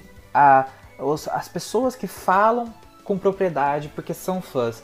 Hum, Nossa. Assim, deem prioridade para os sites que falam de Pokémon que são feitos por fãs. Não dê prioridade para aquele site é, gigante que fala de games, que fala que, sei lá, o, Pika- o Pikachu do Ash vai evoluir no próximo Isso episódio. me do dá anime. gatilho. Sabe? Foca, foca em quem realmente faz o que gosta, viu? Foca em realmente Uhum. quem faz com propriedade o que gosta. É isso. Boa mensagem, Vinícius. Eu queria também agradecer, né, só nos últimos minutos do podcast aqui, por todas as oportunidades que a PBN me proporcionou. É, o Danilo, que vivia mais próximo de mim lá na Exalc, sabe disso. Que desde o começo, quando eu entrei no site, eu entrei muito com sangue no zóio. E eu acho que dois anos depois a gente conseguiu criar muita coisa junto, né, nós todos. Então, Uhum. agradecer a equipe toda do site. Eu sempre falo isso pro Danilo, que o pessoal é muito importante. O Vinícius com as redes sociais, o Lucas, que eu já elogiei ele aqui, elogio de novo faz as artes maravilhosas, o negócio é realmente impecável, o cara não cansa de me surpreender. E todas as pessoas também que, né, moderadores do grupo, o Will também, da, né, que faz as matérias da casa do Smirgle. Então, cara, a PBN me abriu muitas oportunidades na vida, tanto de coisas que eu queria fazer em relação à edição de vídeo, por exemplo, e eu fui meio que forçado a aprender por causa da PBN, e forçado entre aspas, né, eu queria fazer e acabei tendo uma justificativa para fazer isso. E fora outras questões profissionais também em relação à redação, em redação à ortografia, em redação a outras oportunidades na graduação que eu tive por conta de que eu tinha uma experiência escrevendo e lendo na PBN. É, enfim, o- o- a ideia que eu tô querendo falar aqui é que o site não foi importante pra mim só do ponto de vista de fã, como alguém que quer criar conteúdo. É óbvio que isso é o principal, a gente falou sobre isso aqui duas horas e meia quase, mas ele também pra mim tem um- uma importância profissional. Então, para todo mundo que acompanha, para todo mundo que gosta, todo mundo que vê o conteúdo e que acessa, é, a gente faz com o maior amor do mundo. Como eu falei de Uhum. novo, a gente não recebe para isso, então sempre que a gente tá lá é porque a gente quer, é por isso que a gente deu conta de fazer isso mesmo com faculdade, com tudo. E a gente tem sim planos para fazer expansões, né? E Uhum. no fundo, no fim, né? No fim da história vai dar certo. né? Então, muito obrigado a todos que já fizeram ou fazem parte do site, né?